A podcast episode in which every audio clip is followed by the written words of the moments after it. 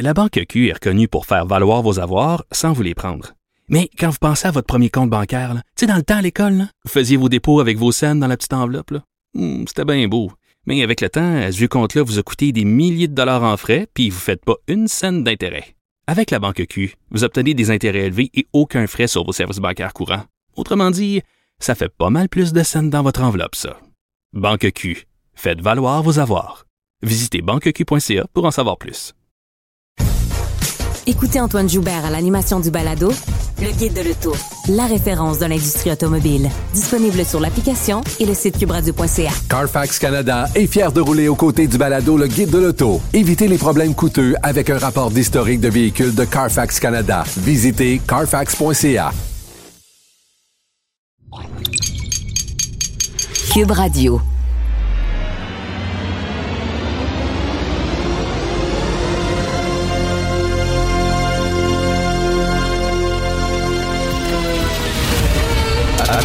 Attention, cette émission est laissée à la discrétion de l'auditeur. Les propos et les opinions tenues lors des deux prochaines heures peuvent choquer. Peuvent choquer. Oreilles sensibles s'abstenir. Richard Martineau. Martino. Un animateur pas comme les autres. Richard Martineau. Cube Radio. Bon jeudi tout le monde, merci d'écouter Cube Radio. On va en venir à bout de cette semaine-là, on va en venir à bout. Encore une journée et c'est le week-end. Vous avez vu François Bonnardel, bien sûr, qui est, criti- est critiqué de toutes parts pour euh, le fameux projet du euh, troisième lien, le méga tunnel qu'on va creuser à Québec. Il dit oui, mais quand même, là, on, va, on va planter des arbres.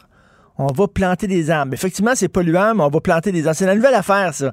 Oui, je m'achète un gros SUV à pétrole, mais je vais planter des arbres.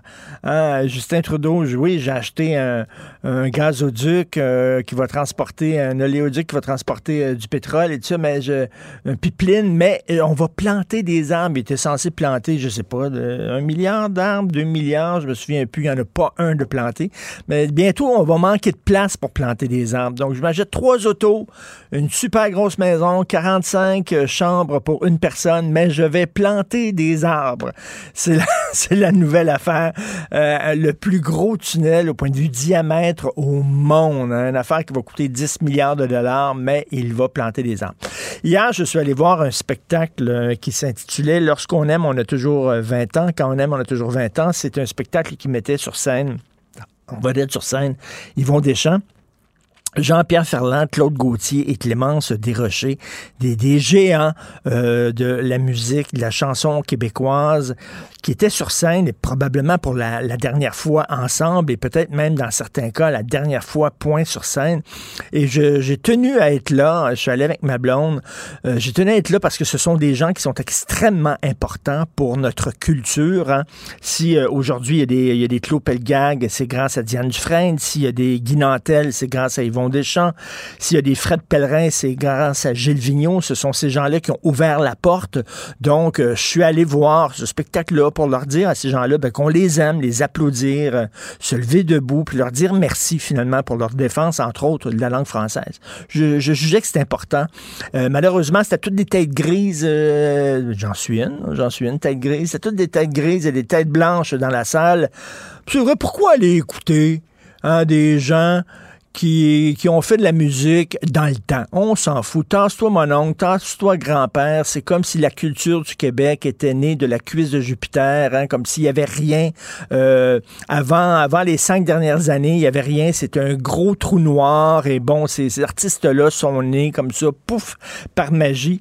Et euh, il y avait beaucoup de, de chaises, de bancs libres, hein, d'espaces libres à la place des arts, parce que je sais pas si vous avez remarqué ça. Mais c'est une mauvaise habitude que les vieux ont. Euh, ils meurent. Mauvaise habitude. Ils meurent. Euh, premièrement, ils ne se souviennent plus euh, du nom des artistes qui voient à TV. Maman va aller voir Yvon Deschamps. C'est qui, c'est Yvon Deschamps? Ouais, c'est qui, ça? Bon. Après ça, ils ne se souviennent plus des noms de leurs enfants. Après ça, ils ne se souviennent plus de leur propre nom. Puis, ils meurent très mauvaise habitude, ceux qui ont les vieux. Puis même si on les met dans des beaux CHSLD, là, tout propre, tout beau, tout propre, là, blanc, avec des jeunes infirmiers fringants, puis des jeunes infirmières fringants, ils meurent quand même. Quelle mauvaise habitude qu'ils ont eue. Alors, euh, j'étais très content d'applaudir ces gens-là et à la fin, euh, on est allé en coulisses euh, les saluer et Jean-Pierre Ferland avait l'air extrêmement ému, très content. Il est très fatigué, Jean-Pierre. Je pense qu'il a 86, 87 ans. il y avait, quoi, Clémence Desrochers, je crois que 90 ans qui était sur scène. et on mettait, pendant que ces gens-là chantaient, on mettait derrière eux sur un écran euh, des images d'eux lorsqu'ils étaient très jeunes, lorsqu'ils commençaient dans des boîtes à chansons dans le vieux Montréal. Et je trouvais l'exercice un peu cruel. Un peu cruel de voir ces gens-là, Jean-Pierre qui avait vraiment de la difficulté de, se mémoriser les paroles et des chansons qui étaient un petit peu perdues des fois. Bon, et, et, euh, et de mettre des, photos d'eux et des films d'eux lorsqu'ils étaient jeunes, premièrement, je me disais, mon Dieu, que ça passe vite une vie, ça passe tellement vite, tellement rapidement. Euh, quand je pense à Yvon Deschamps, je le vois encore jeune sur scène et on voyait hier un, vieillard, faut le dire, mais encore fringant et, euh, et de soudainement des confrontés à l'image qu'ils avaient lorsqu'ils étaient jeunes. Je trouvais ça triste et je trouvais triste qu'il n'y avait pas beaucoup de jeunes dans la salle. On dirait qu'on se, on se coupe de nos racines, on se coupe de notre histoire, on se coupe de notre patrimoine et ça me fait très mal. Est-ce que j'ai le temps rapidement? Sophie et moi, on avait un balado qui s'appelait Devine qui vient souper. On recevait deux personnalités à souper chez nous. Euh, maintenant, ça a duré trois ans. Maintenant, un, nouveau, euh, nouveau concept, ça s'intitule l'apéro piquant.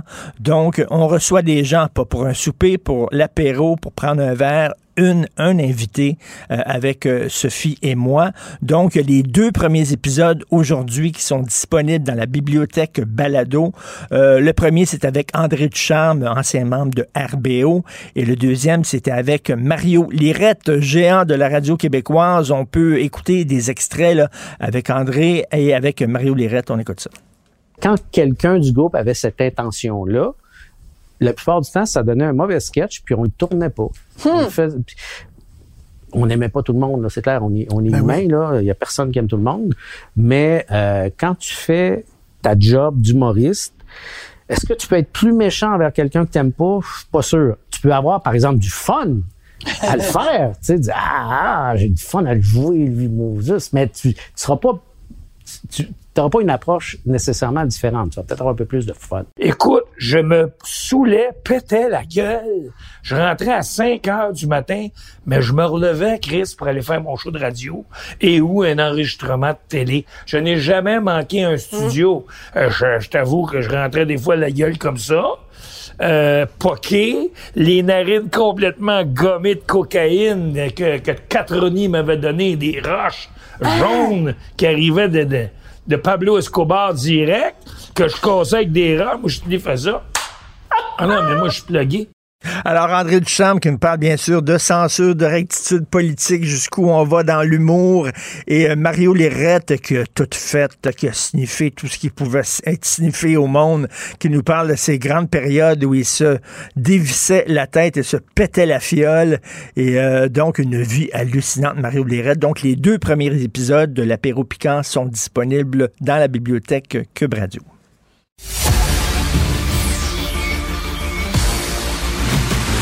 Jean-François Lisée. On va juste dire qu'on est d'accord. Thomas Mulcair. Je te donne 100% raison. La rencontre. C'est vraiment une gaffe majeure. Tu viens de changer de position. Ce qui est bon pour Pitou est bon pour Minou. La rencontre. Lisée.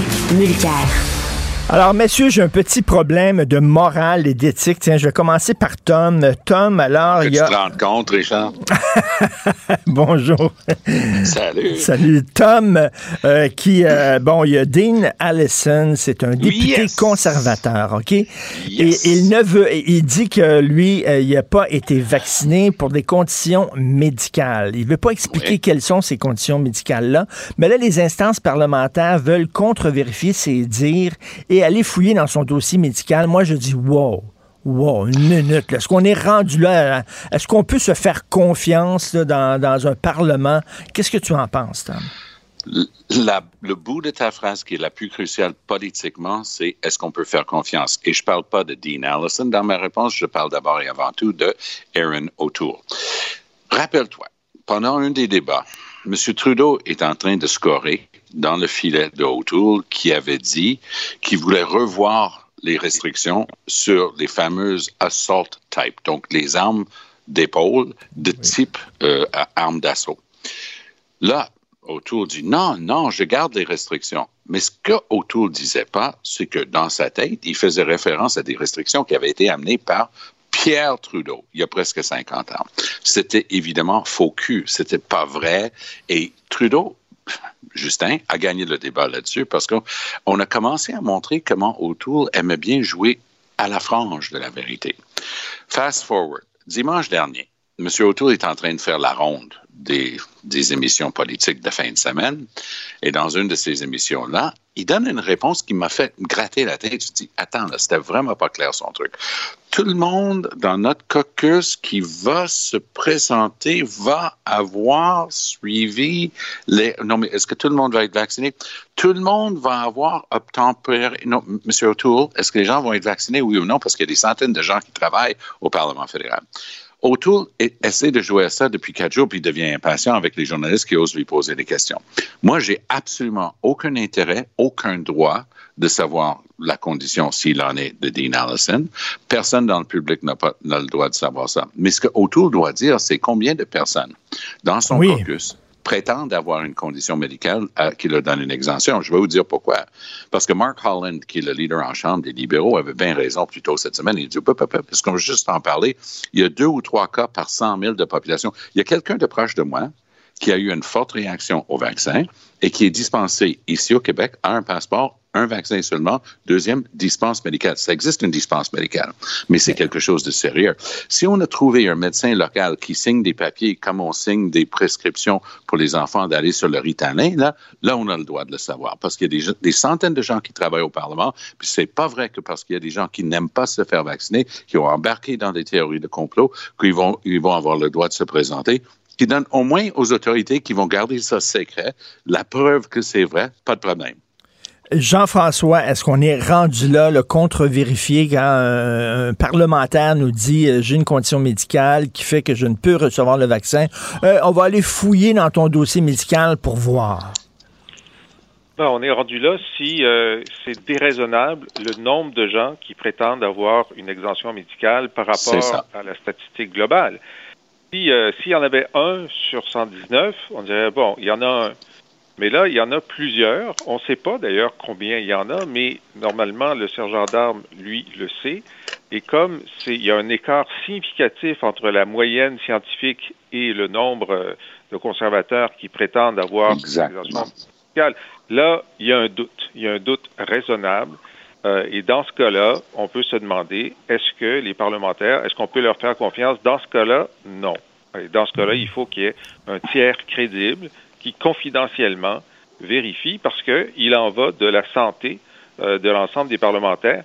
Et ce qui, est, particulier avec les parlementaires, c'est qu'ils viennent de toutes les régions du pays, des régions où il y a des, euh, où il y a des, prévalences plus importantes du, du, virus, des régions où il y en a moins, et ils retournent constamment chaque semaine.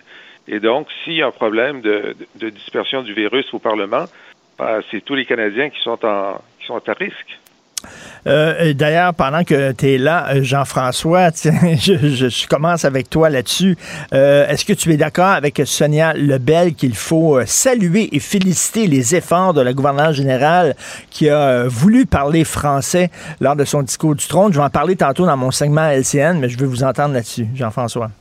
Ben, saluer les efforts. S'il y avait des efforts, on pourrait les saluer, mais il n'y a pas d'efforts il y avait une, discussion hier sur Twitter euh, sur le fait que, oui, bon, euh, elle parle difficilement français, mais est-ce que nous, on pourrait parler Inuktitut?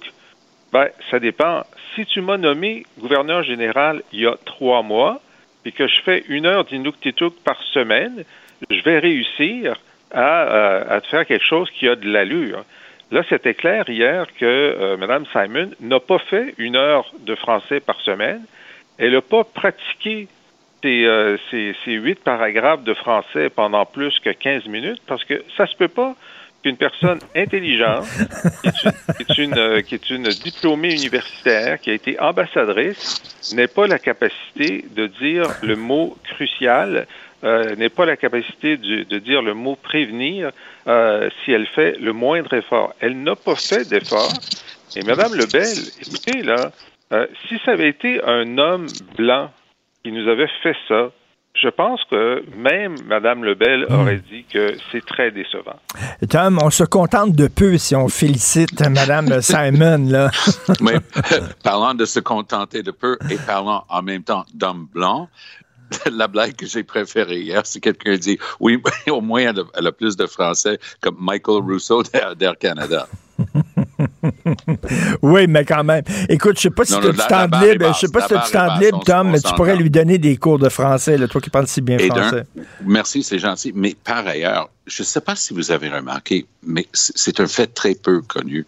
Justin Trudeau, il essaie de donner des leçons de morale aux autres. Je sais que c'est surprenant, mais c'est vrai. Je l'ai constaté au, fil des années. Alors, quand Michael Rousseau, justement, a, posé sa dinde sur le comptoir euh, devant cet auditoire-là, Trudeau est allé le blaster. Et mm. Christian Freeland a écrit au conseil d'administration en disant J'espère que vous allez tenir compte de ça quand ça vient le temps de déterminer ces émoluments. Donc, on était bien, bien, bien fâchés. Mais euh, c'est le même Justin Trudeau qui a nommé quelqu'un qui possédait pas un mot de français. Et je peux te dire, parce que je l'ai fait, parce que quand tu es au fédéral surtout, puis même au provincial, mon comté de Chambéry, j'avais tellement de communautés culturelles, une très large communauté grecque, il fallait que j'apprenne à baragouiner assez de grec pour faire une introduction, un laïus au début de, de mes discours dans le sous-sol de l'église Saint-Nicolas. Mais idem à Ottawa, je, je, travaille, j'ai tellement l'oreille fausse pour chanter, mais tu sais, changer de ton pour le chinois, il fallait que j'apprenne assez de chinois pour fêter le nouvel an à tout le monde, des choses comme ça. Le plus difficile que j'ai fait, j'ai fait un laïs d'à peu près 10 minutes en ukrainien, mais ça m'a pris, ça m'a pris des semaines. J'avais un coach, j'avais un gars qui venait à Stornoway pour me préparer pour ça et ainsi de suite. Donc ça fait partie de la job. Mais pour elle, et je pense que ça résume bien le truc, si c'est comme moi, comme chef de l'opposition, apprendre suffisamment d'ukrainien pour, pour me montrer poli avec un auditoire d'une grande association ukrainienne, on est rendu loin parce que c'est supposé être une des deux langues officielles du Canada. Et c'est elle l'officiel en chef du Canada. Et M. Hmm. Trudeau veut bien blaster Michael Rousseau, mais il veut par la même occasion nous faire oublier que c'est lui qui a décidé de nommer quelqu'un qui ne parle pas un mot de français. Ça a été encore une fois prouvé cette semaine. Tout à fait. Jean-François, à la limite, je trouve Michael Rousseau moins insultant. oui, c'est peut-être lui qui a donné les cours de français à Mme Simon.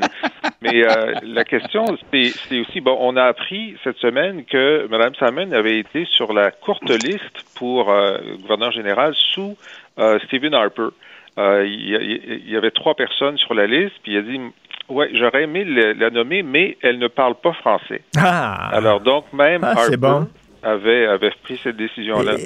L'autre question, c'est que moi j'espère que ce, désastre de, cette semaine au discours du trône va euh, clouer le dernier clou dans le cercueil de cette bizarrerie que c'est la gouverneure générale qui lit le discours du trône. Ben oui. On devrait faire à Ottawa ce que M. Bourassa puis ensuite M. Lévesque ont fait ici en disant au lieutenant-gouverneur, au représentant de la reine, regarde, tu vas dire bonjour. Ben oui. puis ensuite, la personne qui porte le programme gouvernemental, c'est-à-dire le premier ministre, va lire son. Ben oui, parce que c'est même pas elle qui a écrit ce texte-là. Finalement, elle lit le texte qu'on lui a écrit. Donc, ça n'a pas de sens, là. Tout à fait. Euh, Tom, qu'est-ce que tu en penses de ça? Moi, je trouve que c'est une excellente idée parce que pour ma part, je continue de trouver ça gênant d'avoir la reine sur notre billet de banque de 20 pièces parce que je trouve que ce serait grandement temps qu'on réussisse à s'affranchir de, la royauté britannique. Bon, passons. C'est pas pour demain parce que je sais pas si tu as remarqué, mais les changements constitutionnels au Canada, c'est un petit peu compliqué. Donc, il y a des choses qu'on peut faire et Jean-François vient de nommer un cas parfait. Tu dis bonjour, voici le premier ministre qui va vous faire un discours. Bang, puis on, se lance là-dedans. Excellente Ben idée. oui. Je, je, et, je- et- je et- seconde. et Tom, euh, bientôt, si ça continue, on va avoir le prince Charles sur nos, nos monnaies. Hein? Ce sera, ce sera pas la, la Oh là reine. donc- donc, Ça va raviver la euh, question. Comme on dit. Oh, Ça ça, c'est- Oui, ça va Ah, raviver la question, tout à fait. Merci Oh. beaucoup. Bonne journée. Salut, euh, bonne journée à vous deux. Et si vous voulez euh, lire les textes de Jean-François Lisée, écoutez son excellent balado. Euh, Moi, je suis abonné. Allez sur la boîte La Banque Q est reconnue pour faire valoir vos avoirs sans vous les prendre. Mais quand vous pensez à votre premier compte bancaire, tu sais, dans le temps à l'école, vous faisiez vos dépôts avec vos scènes dans la petite enveloppe. Hmm, C'était bien beau. Mais avec le temps, à ce compte-là vous a coûté des milliers de dollars en frais, puis vous ne faites pas une scène d'intérêt. Avec la Banque Q, vous obtenez des intérêts élevés et aucun frais sur vos services bancaires courants. Autrement dit, ça fait pas mal plus de scènes dans votre enveloppe, ça. Banque Q, faites valoir vos avoirs. Visitez banqueq.ca pour en savoir plus. Écoutez Antoine Joubert à l'animation du balado Le Guide de l'Auto, la référence de l'industrie automobile. Disponible sur l'application et le site cubradio.ca. Carfax Canada est fier de rouler aux côtés du balado Le Guide de l'auto. Évitez les problèmes coûteux avec un rapport d'historique de véhicule de Carfax Canada. Visitez carfax.ca. Ici Ricardo. Et Émilie, marchand d'IGA. On a envie de vous inspirer à bien manger. À moins de 5 la portion. Suffit de repérer les produits valeurs sûres et de les cuisiner avec une de nos recettes. Les valeurs sûres, c'est bien pensé, hein? Bien sûr! Détails sur IGA.net. Martino. Le préféré du règne animal. Bonjour, les petits lapins. Cube Radio. Autrement dit, la nouvelle radio numérique. Cube Radio. Cube Radio. En direct à LCN. Salut Richard. Salut Jean-François. Ce matin, tu trouves que notre gouvernement se contente de peu euh, lorsqu'il est question de, de l'expression en français, entre autres de notre gouverneur général qui a fait beaucoup jaser lors du discours Ben, du c'est ça, la ministre Sonia Lebel tenait à féliciter la, la nouvelle gouverneur générale. Mais avant, avant euh, de parler de ça, tu sais qu'il y a des anglophones qui nous écoutent, euh, euh, Jean-François, euh, pour parfaire leur français Ah oui. ou alors pour savoir ce que les francophones pensent de l'actualité. Puis je leur parle jamais. J'aimerais donc d'ailleurs le, les, le remercier, les remercier ces gens-là d'écouter LCN. J'ai écrit un petit truc en anglais, si tu permets. Alors, Ça promet. They shall go. Hello, what they do here. So mellow, they go. And they shall learn. Thank you. Voilà. Alors, euh, On c'est- dirait que tu faisais des bulles euh, en soufflant dans l'eau, euh, Richard. Ça ressemblait plus à ça qu'à de l'anglais. Écoute, Madame Sonia Lebel qui a félicité la gouverneure générale pour ses efforts. On va dire, quels efforts exactement? Et on nous dit qu'elle prend des cours de français. Maintenant, elle a été nommée depuis trois mois. Elle prend des cours de français. C'est qui qui donne ses cours? C'est Michael Rousseau qui lui donne des cours en français? Est-ce que c'est Wayne Gretzky? Je sais pas exactement c'est qui. Mais, euh, et je discutais tantôt euh, à Cube Radio avec Jean-François Lisée. Il me disait, euh, là, on sait que, bon, la gouverneure générale, c'est une femme autochtone. Et il dit, est-ce que Sonia Lebel aurait eu autant de bons mots si le gouverneur général était un homme blanc? Un, un- un homme blanc, on peut se poser la question. Mais quand j'ai écouté euh, Mme Lebel dire, ben, il faut la féliciter pour ses efforts, ben, premièrement, je suis parti à rire. Et deuxièmement, j'ai compris quelque chose. Parce que je me suis toujours demandé pourquoi la loi 96, elle était si timide. Pourquoi, entre autres, M. Legault ne veut pas appliquer euh, la loi euh, 101 au cégep. Euh, pourquoi il est si timoré pour la défense du français? Et là, ben, j'ai tout compris. C'est parce qu'on se contente de peu à la CAQ. On se On met pas la barre très haute. On met pas la barre très haute. Si on est tout énervé là, du français qu'elle a totalement massacré, la gouverneure générale, je dis que la barre est pas très haute. Donc, euh, vraiment, mais écoute, à, à la à la limite, je trouve Michael Rousseau quasiment moins insultant que, que Madame, euh, Madame euh. Simon. C'est pas peu dire. Donc, euh, écoute, à Barry le français, puis ça a l'air qu'il faut l'applaudir. Ouais. Ben, coudon.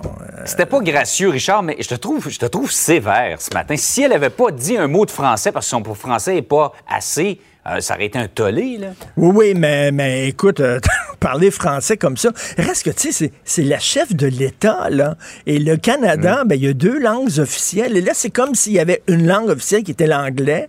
Tu sais, ça, c'est ton steak dans l'assiette. Puis à côté, il y a un petit peu de légumes, c'est les langues autochtones et la langue française. À côté, le petit légume, mais le gros steak, c'est le français. Tu sais, c'est quand même la chef de l'État. Elle devrait pouvoir parler dans deux langues. Et peut-être le problème, c'est peut-être pas tant elle que Justin Trudeau qui l'a nommé gouverneur général alors qu'elle ne Ben, parlait ça, ouais. pas français. C'est peut-être euh, ça le problème. Euh, on va euh, revenir à ce qui se passe à la ville de Montréal. On a nommé euh, la personne responsable de la sécurité publique et on a trouvé un ancien travailleur social. Ça Oui, c'est ça. Euh, le, le conseiller municipal Alain Vaillancourt, qui est un travailleur social, j'ai rien contre les gens qui font du travail social. Je trouve que c'est très important et effectivement, tu sais, on a besoin de travailleurs sociaux dans les quartiers fortement criminalisés pour s'assurer que les prochaines générations, les jeunes ne tombent pas dans la criminalité. Il faut leur parler, il faut aller les voir. Il y a des gens qui viennent de familles des fois brisées, qui ont des problèmes aucun problème. Mais là, la situation à Montréal, elle est extrêmement urgente. Écoute, à tous les jours, on le voit, il y a des gens qui sont poignardés, qui se font tirer, des balles perdues, les guerres de gang, etc. C'est une situation urgente. Et moi, ben, j'ai peur que le message qu'on envoie, c'est comme, là, actuellement, c'est bien beau aller jouer au ballon avec les jeunes, aller jouer au basketball avec eux, puis leur parler de leur vie, tout ça. Mais là, ce on a besoin, c'est une poigne de fer un peu. C'est un peu de répression. Je sais que pour la gauche, Le mot dont est fait pas partie, populaire. le mot n'est pas très populaire, répression. Je reviens toujours là-dessus. Hein. La statue qui représente la justice, elle a une balance pour l'équité, euh, Mhm. l'équilibre, et elle a aussi un glaive justement pour la sévérité, la répression. Là, ce qu'il faut, c'est davantage de policiers dans la rue, veut dire, puis calmer ce monde-là, puis faire des arrestations. Et le message qu'on envoie en nommant un travailleur social à la sécurité publique, là, est-ce que c'est trop mou? Je me pose la question. Est-ce que, euh, tu sais, j'aimerais savoir, oui, ça prend un gant de vélo, mais à l'intérieur du gant de vélo, ça prend aussi une main de fer, mon cher Jean-François. Exactement. Donc, euh, Comme j'espère... le veut l'adage. Comme le veut l'adage. Le relais, le shit, le relais, au gouvernement.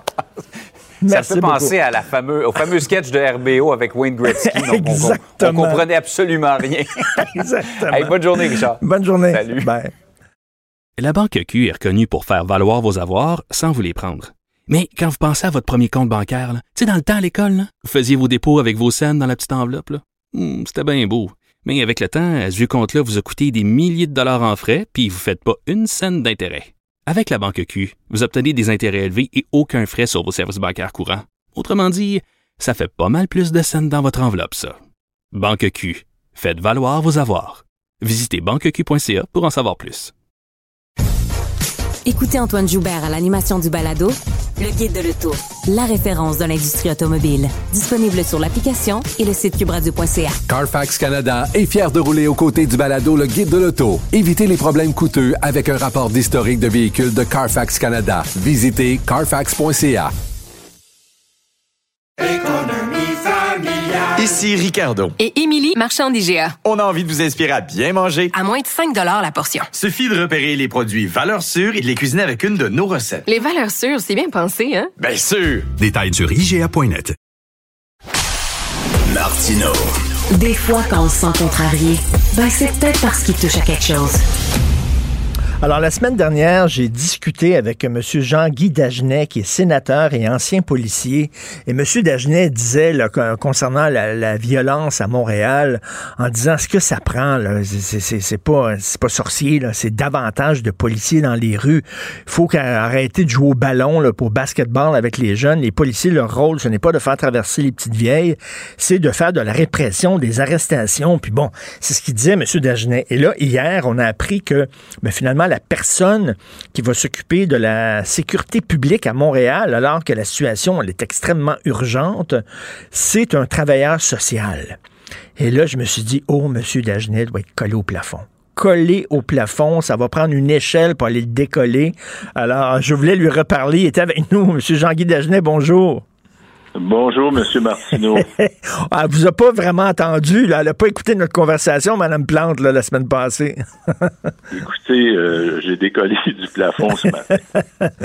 bon, euh, plus sérieusement, euh, Mme la mairesse, là, quand elle a fait sa campagne, elle avait promis de s'attaquer sérieusement à la violence armée. Mais le signal qu'elle nous envoie hier, c'est loin d'être convaincant parce que là, un nomme à la sécurité publique, et j'ai lu euh, ce qui s'est dit hier, quelqu'un qui, qui veut une approche holistique. Je vous cache oh pas une approche holistique. Holistique. Alors, j'ai pris mon petit dictionnaire, mon petit Larousse, et je suis allé voir ce que ça voulait dire. Et là, j'ai lu, ça, c'est une approche systémique qui se veut une approche globale et demande une coopération. Alors, je pense que après tout ça, lu ça, ça c'est carrément le contraire de ce qu'on parlait. On voulait, et je voulais mentionner, ça prend une approche ciblée, parce que là, là, il y a urgence, hein, il y a urgence ben de combattre les criminels. D'ailleurs, ces criminels-là ne se gênent pas pour tuer des innocents. Donc, euh, les approches communautaires, pour l'instant, là, ça n'a pas beaucoup d'impact. Puis c'est pas ça qui fait peur à des criminels, qui eux autres, les, les criminels, ils sont déterminés à établir leur contrôle dans certains secteurs de la ville. Alors, moi, je ne connais pas M. Vaillancourt, qui est sûrement une bonne personne, mais je pense que les policiers du SPVM, ce qu'ils avaient besoin, c'est d'un appui clair, un appui ferme pour poursuivre la lutte à des criminels armés. Puis je compare la nomination d'hier, si vous allez me permettre, à celle de la gouverneure générale qui ne parle pas français. C'est-à-dire que... la blâmer d'avoir accepté le poste. Ben Mais celui ou celle qu'il faut blâmer, c'est celui ou celle qui l'a choisi. Alors, c'est la même chose pour M. Vaillant. Ben oui. Puis le, travail social, M. Dagenet, bon, à long terme, OK, je vois, c'est travailler en amont, puis s'assurer que les jeunes qui viennent de familles brisées, avec un père absent, etc., ne tombent pas dans la criminalité. Bon, je peux, je suis pas anti-travail social. Sauf que là, le feu, quand il est pris dans la maison, ce qu'on veut, c'est des pompiers. On veut des pompiers, on veut des personnes présentes, des personnes visibles. Euh, je vais vous conter juste une petite anecdote. J'ai fait de la patrouille pendant 24 ans. Bon, dans le secteur où je travaillais, euh, c'était une classe de villégiature, puis après la fête du travail, il y avait des vols de chalets parce que les gens quittaient. Notre patron nous disait, là, les, petits gars et les petites filles, vous allez travailler dans votre secteur vous demeurez là, vous mangez votre lunch dans votre voiture de police, on va vous payer votre heure de lunch en temps supplémentaire, il faut que vous soyez visible. Curieusement, les vols de chalets diminuaient. Pourquoi? Parce que les, appelons-les les bandits, n'ont pas besoin d'aller dans le dictionnaire pour définir le mot bandit. Ben parce qu'ils disaient, oh, on a vu une voiture de police, c'est pas le bon temps ce soir. Alors, en quelque part, c'est parce qu'il y avait une présence policière. Je ne sais pas pourquoi on a de la misère avec la présence policière. Même, j'écoutais l'autre jour Mme Bourani qui disait que certains secteurs de la ville se sentaient surpolicés. Ben voyons donc. Connaissez-vous quelqu'un, vous, qui va se plaindre de la présence d'une voiture de patrouille dans son secteur? Ben voyons. Je me rappelle, j'étais au congrès de la Fédération québécoise des municipalités quand j'étais président de l'Association des policiers provinciaux. Bon, le ministre de la Sécurité publique m'avait invité. J'avais 110 maires à peu près devant moi. Il disait, Monsieur le Président, on veut avoir des autos de police dans nos villages, on veut que vous soyez visibles, premier. On n'en a pas assez. Les maires réclamaient de la visibilité policière. Alors, je ne sais pas, là, Mme la mairesse, où elle s'en va avec son ballon de basketball, son approche communautaire, elle devrait dire, moi, j'ai besoin de voitures de police. Et là, on s'en va du côté, évidemment, des, des politiciens. Là, il semble y avoir un, une partie de balle. Bon, le fédéral dit au provincial, le provincial dit au fédéral. Là, là, imaginez-vous le temps que ça va prendre à ce moment-là pour qu'ils prennent une décision. Ben on n'est pas à l'heure des discussions. Alors, moi, je l'ai dit, enlevons les, les, politiciens du dossier, là, qui sont peut-être pas des mauvaises personnes, et euh, plaçons des policiers. Puis, si j'avais un conseil à donner à M. Vaillancourt, parce que là, lui, il est pris avec la patate chaude, là, il faudrait qu'il aille s'asseoir dans des postes de police et assister, pas seulement l'expression anglaise, à des briefings le matin. Là, là c'est le changement de relève. Là. Puis là, il va écouter Ben, ce qu'il se dit. Mais là, Là, d'ailleurs, justement, de- je, je serais curieux de voir comment ça a été perçu, cette nomination-là, par les policiers. Euh, Est-ce que le message, parce que c'est un message qu'on envoie. hein. En nommant un travailleur social, c'est pas, c'est pas banal. Elle envoie un message, c'est-à-dire que nous autres, c'est pas la répression qu'on va utiliser comme tactique pour lutter contre le crime, c'est euh, la compréhension, la réinsertion, etc. Euh, les policiers doivent pas être très contents.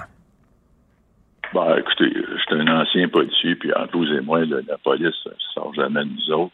Alors moi, quand j'ai entendu ça hier, j'étais un petit peu découragé, puis je dis là, voyons, on se retrouve rendu autant des licornes et des calinours, ça n'a pas de bon sens.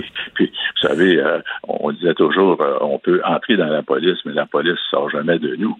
Alors moi, je suis un policier, j'ai agent un policier hier, je dis ça n'a pas de bon sens. Et si je rentrais ce matin dans une station de police, puis euh, je discutais avec d'autres policiers, je disais, écoutez les gars et les filles, je sais pas ce qu'on s'en va. Il faut jamais oublier une chose. Euh, depuis un certain temps, les, les politiciens, ils ont modifié les lois de police, hein, mais pas dans le but de, de- de sécuriser la population. C'est dans le but de, de- de surveiller la police. On dirait, hein, je, je vous l'ai mentionné, ils ont, ils ont formé les comités de, de discipline, ils ont formé les comités de déontologie policière, ils ont formé le bureau des enquêtes indépendantes. Après, ils disent aux policiers, aux policières, ben là, allez travailler, on, on va vous avoir à l'œil. C'est pas la façon de, de faire de la police. Euh, écoutez, euh, j'en ai fait pendant 40 ans et, et Dieu merci, on est là au service des citoyens pour assurer leur sécurité. Puis les citoyens qui se sentent surpolicés, ben, c'est parce qu'ils ont quelque chose à se reprocher? Moi, je pense que tout le monde devrait être content de voir un policier dans son secteur, de voir passer une voiture patrouille, voyons donc. Ben écoutez, l'homme, si on respecte la loi aussi, c'est parce qu'on a peur de se faire pincer. là. Regardez l'alcool au volant. Oui, je comprends que les gens boivent pas parce qu'ils veulent faire attention, ils veulent agir de façon responsable, ils veulent pas blesser quelqu'un. Oui, mais c'est parce qu'ils veulent aussi, ils veulent pas se faire pincer dans les barrages routiers. Puis plus il y a de barrages routiers, plus il y a de police, ben plus on va faire attention. L'humain, c'est comme ça qu'il fonctionne. Et euh, c'est de même. Mais comment ça se fait, M. Dagenet? Que le vouloir protéger le public, vouloir être sévère envers des criminels, comment ça se fait que c'est mal perçu? Comment ça se fait que c'est perçu comme de droite? Ça n'a rien à voir avec la droite et la gauche. Et s'il y a des policiers qui font de la répression, qui va être content, M. Dagenet, à Montréal-Nord? Ben, c'est les communautés noires qui sont les premières victimes de cette criminalité-là. Ils vont être contents, ces gens-là. Ils, ils vont se sentir en sécurité. Ben oui. Et puis, vous, vous le mentionnez, regardez, là, la période des fêtes s'en vient. Là. Il va y avoir des barrages de route accrue pour la boisson, tout ça. Mais, mais c'est une bonne chose parce Ben que oui. ça va nous empêcher de, de se faire frapper par des, des gens qui vont avoir pris un peu trop de boisson. Moi, là, quand on parle de sécurité, j'ai toujours de la misère avec le mot sécurité égale répression. Non, non. Répression, oui, parce que ça amène la sécurité, mais ceux qui n'aiment pas la répression, comme vous dites, je, la, comprends pas. Je comprends pas ça du tout. Euh, les policiers sont pas répressifs. Écoutez, j'en ai fait pendant 24 ans de la patrouille. Quand je voyais quelqu'un à 2 heures du matin qui zigzaguait là, sur la route, qu'est-ce que je faisais? Je l'arrêtais. Puis à ce moment-là, s'il avait pris de la boisson, bon, ben, on l'amenait souffler dans les sommeils. C'est pas de la répression. Je faisais mon travail, puis ça évitait aussi de, de, de, de frapper des gens, comme on a vu dernièrement là, dans certains délits de fuite. Alors, arrêtons. Puis, euh, si le mot répression fait peur, ben, il fait peut-être peur euh, aux criminels, il fait pas peur aux gens qui sont honnêtes. Alors, en- encore une fois, euh, malheureusement, cette nomination-là ne sécurise pas personne. Puis, je veux pas rien enlever à M. Vaillancourt, qui est un sûrement un excellent travailleur Mhm. social. Mais là, son approche holistique, là, je vous avoue que ça n'a pas impressionné grand monde. Puis si j'étais un Hells Angels, euh, je serais mort de rire. là. Euh, Écoutez, moi, moi, ça me fait penser, là, je vais prendre cette métaphore-là, vous allez me comprendre. là. Euh, Quelqu'un, mettons, qui a une maladie grave comme le cancer, là, puis on lui, on lui dit euh, tu vas te soigner avec des plantes médicinales, des plantes naturelles. là. On a besoin de chimio, là, tu sais. C'est ça, là. Tout, à fait. Euh, Alors, c'est comme quelqu'un qui dit, ben, j'ai pas besoin d'ex- d'extincteur dans ma maison, bien le feu va prendre un jour. Ben, va t'en chercher un. Pourquoi tu vas pas en chercher un? Alors, moi, je pense que, euh, et encore une fois, euh, la- l'approche de Mme Plante, là, je la comprends pas du tout. Euh, bon, euh, peut-être qu'il fallait qu'elle nomme quelqu'un au comité de sécurité publique, elle n'avait pas le choix, mais là, elle vient de faire de M. Vaillancourt une gouverneure générale. Oh oui. Alors, euh, et moi, j'ai été présent au discours du trône, là, puis on, pourra en parler plus tard. Là. Les quelques mots de français n'ont pas impressionné personne. Alors, mais c'est comme si on prend quelqu'un, on l'assoit sur le, le siège euh, chaud, et là, on dit, ben, débrouille-toi avec ça. Alors, je pense que la personne a dormi, ben, c'est celle, celui, celle qui l'a nommé. Hâte de voir la première rencontre entre le chef de police de la ville de Montréal et M. Vaillancourt. Merci beaucoup, Jean-Guy Dagenet, M. Jean-Guy Dagenet, d'être descendu de votre plafond pour nous avoir parlé. oui, oui, là, j'ai les deux pieds sur terre aujourd'hui. Merci beaucoup, M. Martin. Passez une excellente journée. Merci, toujours un plaisir de vous parler. Jean-Guy Dagenet, sénateur et ancien policier. Vous écoutez Martino. Tout ce que vous venez d'entendre est déjà disponible en balado sur l'application ou en ligne au cube.radio. le, le commentaire de Félix Séguin, un journaliste d'enquête pas comme les autres. Hey, euh, on commence avec le chirurgien esthétique euh, qui avait, il aimait se montrer la didine à ses patients. Ben oui. Et ça lui a valu cinq ans de radiation, ce chirurgien esthétique de Montréal texte de ma collègue Roxane Trudel aujourd'hui dans le journal euh, et euh, le conseil euh, qui a suspendu donc discipline des collèges des médecins du Québec qui a suspendu le chirurgien a dit qu'il n'avait aucune autre alternative à imposer au docteur Chagnon que cette période de radiation de cinq ans, c'est quand même pas mal, cinq ans. Chagnon, c'est un chirurgien, comme on l'a dit, de la région métropolitaine. En juin dernier, il a été trouvé coupable d'avoir notamment, et là j'insiste sur notamment, exhiber ses parties génitales devant une patiente, s'est positionné de façon à lui faire sentir son érection alors qu'elle devait se tenir nue devant un miroir lors de deux rendez-vous en 2014 puis 2015. Bien sûr, on ne dira pas c'est qui la patiente pour des raisons de confidentialité et pour la protéger. Mais là, si tu parles de gestes non sollicités, on est-tu en plein dedans, tu penses? Écoute, oui, on euh, parle d'attouchement euh, très grave. C'est un chirurgien esthétique, donc d'après moi, ça l'excite beaucoup de faire des augmentations mammaires. Ça le titille. Ben, je sais pas, sais pas ce qu'il, je sais pas ce qu'il branche. Euh, ou ce qu'il branche, c'est un mauvais jeu de mots, mais en tout cas, de ce que je peux te dire, c'est que il y a, y a pas juste ça, il y a pas juste la posture, disons, du chirurgien Chagnon envers ses victimes qui fait défaut dans ça. Il y a des propos aussi à caractère sexuel. C'est le conseil qui relève ça. Puis les attouchements sexuels, là, c'est multiple. Lui, ce qui arrive, en fait, ce qui est assez intéressant dans ça, euh, intéressant et navrant, tu me diras, tu vois, la patiente l'a même enregistré. OK? Et dans, sur cet enregistrement-là, il lui dit, écoute, je suis désolé, mais au fond, il ne, il ne manifeste aucun remords et il ne manifeste aucune empathie non plus. Et puis, il dépeint la victime comme une manipulatrice très sexuelle, je ferme les guillemets. Alors, il veut rien savoir de sa suspension et il est concentré sur les effets que son dossier a sur lui-même mais pas ah, ça, ses sa carrière, mais pas sa victime. C'est incroyable. C'est toi l'agresseur, puis tu dis ouais, mais tu sais, elle, me titillait là, c'était une agace. C'est elle qui c'est incroyable qu'en 2021 on utilise encore cet argument-là.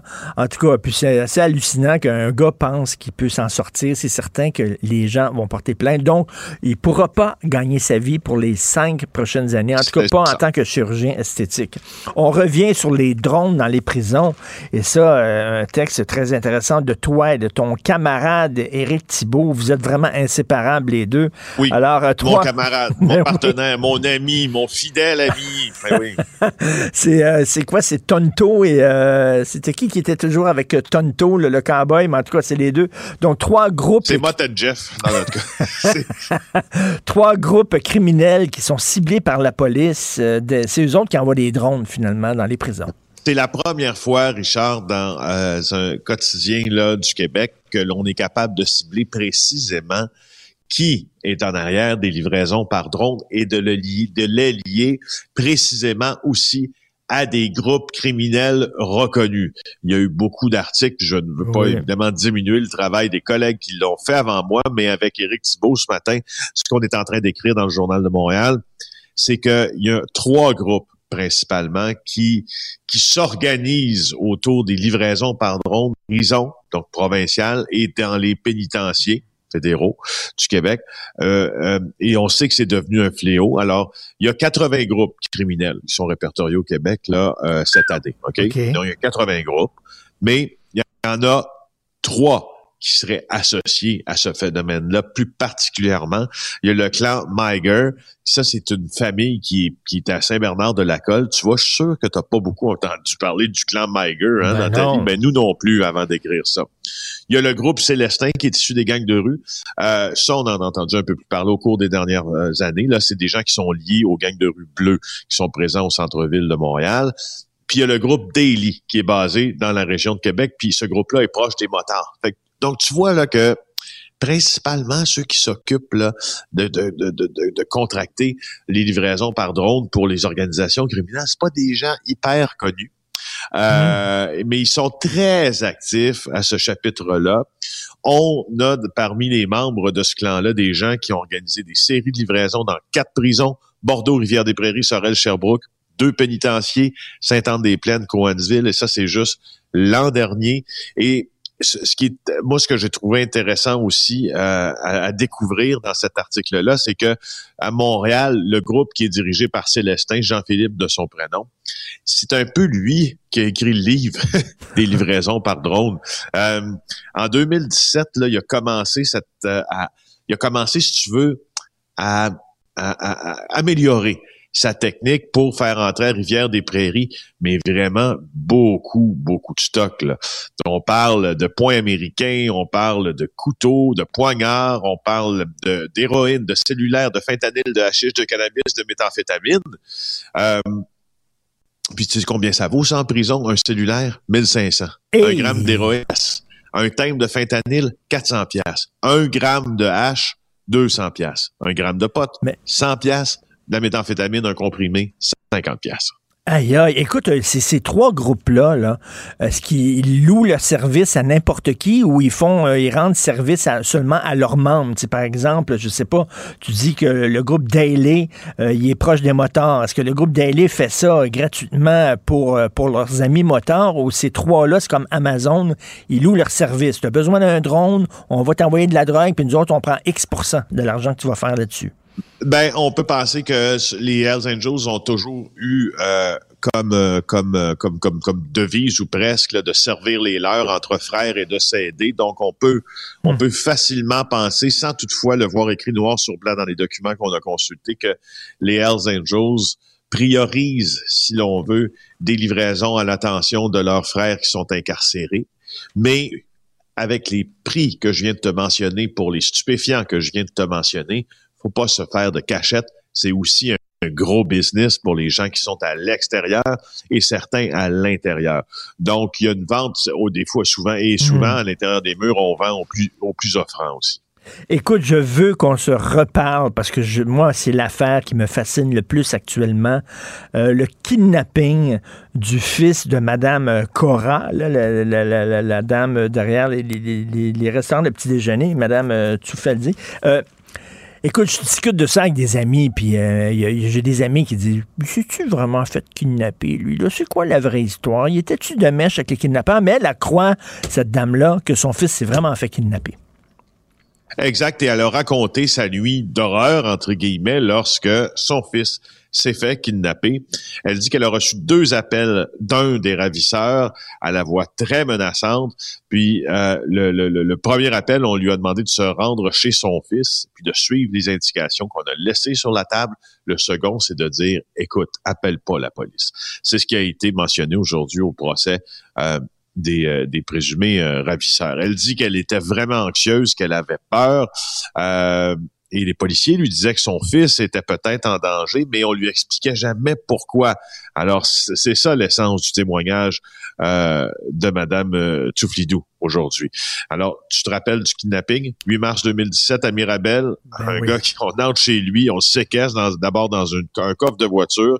Finalement, on le relâche dans un fossé de Laval. C'est Paul Zaidan, la victime.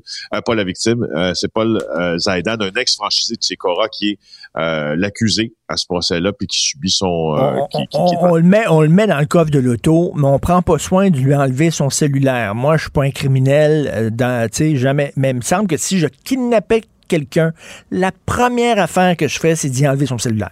Il me semble. Ben, c'est quoi? Moi aussi. J'ai pas l'esprit criminel, mais j'ai une bonne logique. Alors, euh, c'est pas mal ce que je ferais, surtout en sachant, euh, sachant à quel point euh, les GPS maintenant peuvent être aussi vus par les policiers, les forces de l'ordre de la minute qu'on sent que quelqu'un est en danger, la triangulation des téléphones cellulaires, le registre des appels. Mon Dieu Seigneur, quelle erreur de Junior. Alors, effectivement, euh, ben là, je dis effectivement, j'étais pour entrer dans une dans une dans une théorie concernant euh, on, peut, on, peut, on, peut on, peut, se poser des questions, là, en tout cas. On peut supputer, mais la vérité, Richard, c'est que ce, euh, euh ce procès-là euh, si mon, euh, mon, souvenir est exact, se déroule devant jury. Puis quand un procès se déroule devant jury, ben euh, oui, il se déroule devant jury confirmé. Il faut hmm. s'en tenir aux informations qui ont été mentionnées devant le jury, parce que je crois qu'il n'est pas séquestré. Alors c'est comme ça que ça fonctionne. Sinon, euh, on va avoir le, nos, des problèmes avec notre, notre contentieux, puis ils vont se faire appeler. Oui, oui, je, je comprends. arrêtez. Je comprends faire tout à fait, mais je, je fais rien que seulement. Écoute, je, je, je donne écho à des questions que les gens autour de moi se posent. Et en terminant, euh, ça me choque toujours de voir des, des agresseurs, des criminels qui se font arrêter, qui sourient aux photographes. Page 15 ce prédateur sexuel, Patrick Lévesque-Paquette, qui a violé une femme pendant 14 heures. Et là, il a été euh, condamné, il a été appelé le criminel à contrôler.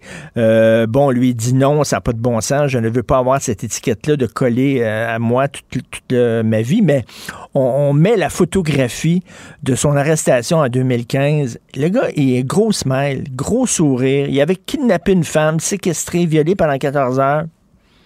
Gros sourire photographe. C'est un peu dérangeant. Puis euh, l'évêque Paquette euh, a été condamné à huit ans de pénitencier quand même, mais il veut pas justement lui l'étiquette de délinquant contrôlé. C'est drôle, on dirait que quand on quand quand les médias, puis c'est pour ça qu'on est là, puis c'est pour ça qu'on travaille sur ces dossiers-là aussi, quand on nous renvoie des images. Je comprends bien que la justice, l'image de Paquette quand il est escorté par les policiers et qu'il a un sourire, ma foi, un peu diabolique, hein? Quand on regarde cette, cette image-là, la justice n'en tient pas compte. la justice peut pas commencer à tenir compte. De, Par contre, moi, quand je la vois, je suis content qu'on ait des représentants de la presse euh, qui se soient qui se soient pointés là parce que moi, ça m'a dit, comme toi aussi, un peu plus sur ce genre Et de autre question, Félix, en lisant ce texte-là, le gars, là, il a séquestré la femme, OK? Il l'a traîné dans un motel de Saint-Hyacinthe et là, il l'a enfermé dans la chambre de l'hôtel puis il l'a violé. Attends une minute, t'es propriétaire de motel. Tu sais que ça arrive des fois où des filles sont droguées dans des bars, sont traînées par des gangs dans la chambre de motel et là, bon, il y a des, un gangbang forcé. Tabarnouche, je regarde pas qui rentrent dans leur Christine Motel, ces gens-là. Euh, ou alors, tu sais, il me semble, quand un homme est accompagné d'une jeune femme qui est vraiment très jeune, qui a l'air mineur, il me semble que, est-ce que tu dois t'assurer que c'est-tu sa fille ou c'est quoi les relations? Tu sais, on dirait n'importe qui peut aller dans un motel. Ah ouais, elle a dû se débattre, elle a dû crier. Ben, ben, ben, elle a été violée pendant 14 heures. Ben là, 14 heures, genre de service sexuel. Alors, il y a des, il y a effectivement des, des hôteliers, appelons pas ça des hôteliers, là, dans le cas de certains motels, qui sont des, des, des complices tacites euh, ou parfois même de vrais complices, euh, entre autres de proxénètes. Je parle plus souvent dans ça, dans, de, de, traite de personnes, mais, mais effectivement, quand une jeune fille passe 14 heures d'un motel à un moment donné dans une chambre d'hôtel, il y a bien quelqu'un qui va se rendre compte de quelque chose. Ben, tu sais, ça n'a euh, aucun maudit bon sens. si, vous voulez, si vous voulez savoir ce qui s'est passé là, un peu plus dans cette histoire-là horrible, lisez le livre de Claudia Bertillon, ma collègue au bureau d'enquête. Ah Elle a écrit un livre là-dessus. Oui, oui, ça s'appelle Le piège, 24 heures aux mains d'un prédateur. Donc, c'est le récit d'une journée aux mains de ce paquet en question. OK, l'excellente Claudia Bertillon. Merci beaucoup, euh, Félix. On se reparle demain. Bonne journée. Au revoir. La Banque Q est reconnue pour faire valoir vos avoirs sans vous les prendre. Mais quand vous pensez à votre premier compte bancaire, tu sais, dans le temps à l'école, vous faisiez vos dépôts avec vos scènes dans la petite enveloppe. Hmm, c'était bien beau. Mais avec le temps, à ce vieux compte-là vous a coûté des milliers de dollars en frais, puis vous ne faites pas une scène d'intérêt. Avec la banque Q, vous obtenez des intérêts élevés et aucun frais sur vos services bancaires courants. Autrement dit, ça fait pas mal plus de scènes dans votre enveloppe, ça. Banque Q, faites valoir vos avoirs. Visitez banqueq.ca pour en savoir plus. Écoutez Antoine Joubert à l'animation du balado le guide de l'auto, la référence dans l'industrie automobile. Disponible sur l'application et le site cubradio.ca. Carfax Canada est fier de rouler aux côtés du balado Le Guide de l'auto. Évitez les problèmes coûteux avec un rapport d'historique de véhicules de Carfax Canada. Visitez carfax.ca. Ici Ricardo. Et Émilie, marchand d'IGA. On a envie de vous inspirer à bien manger. À moins de 5 la portion. Suffit de repérer les produits valeurs sûres et de les cuisiner avec une de nos recettes. Les valeurs sûres, c'est bien pensé, hein? Bien sûr! Détails sur IGA.net. Joignez-vous à la discussion. Appelez ou textez le 187 Cube Radio 1877 827 2346. Gilles Proulx. Bonjour, mon cher Richard. Richard Martineau. Petit lapin. La rencontre. Point à l'heure des cadeaux. Je serai pas là, là, à vous flatter dans le sens du poil. Point à la ligne. C'est très important, ce qu'on dit. La rencontre pro martineau Gilles, alors, euh, M. Monsieur Bonardel, le ministre Bonardel, ministre du Transport, qui est attaqué de tous bords, tous côtés. Alors, lui, il, euh, il persiste et signe, il appuie le troisième lien, il trouve que c'est une bonne idée. Là, on dit, ouais, mais ça va être extrêmement polluant, mais il dit, oui, mais on va planter des arbres. oui, ben oui, je veux bien croire que les arbres, ça absorbe, mais euh, s'ils passent 150 000 voitures par jour, je pense pas que les arbres vont suffire. Mais Bornardel, effectivement, c'est un ministre des Transports fort sympathique, mais il paraissait le gars le plus téméraire, le plus efficace dans l'opposition. Ah, l'opposition est remplie de bonnes intentions. Et euh, en plus du troisième lien, euh, on n'est pas certain qu'il euh, se révèle, en tout cas, euh, un gars comme si efficace que ça. Il n'est pas remanié parce que le goût est mal pris.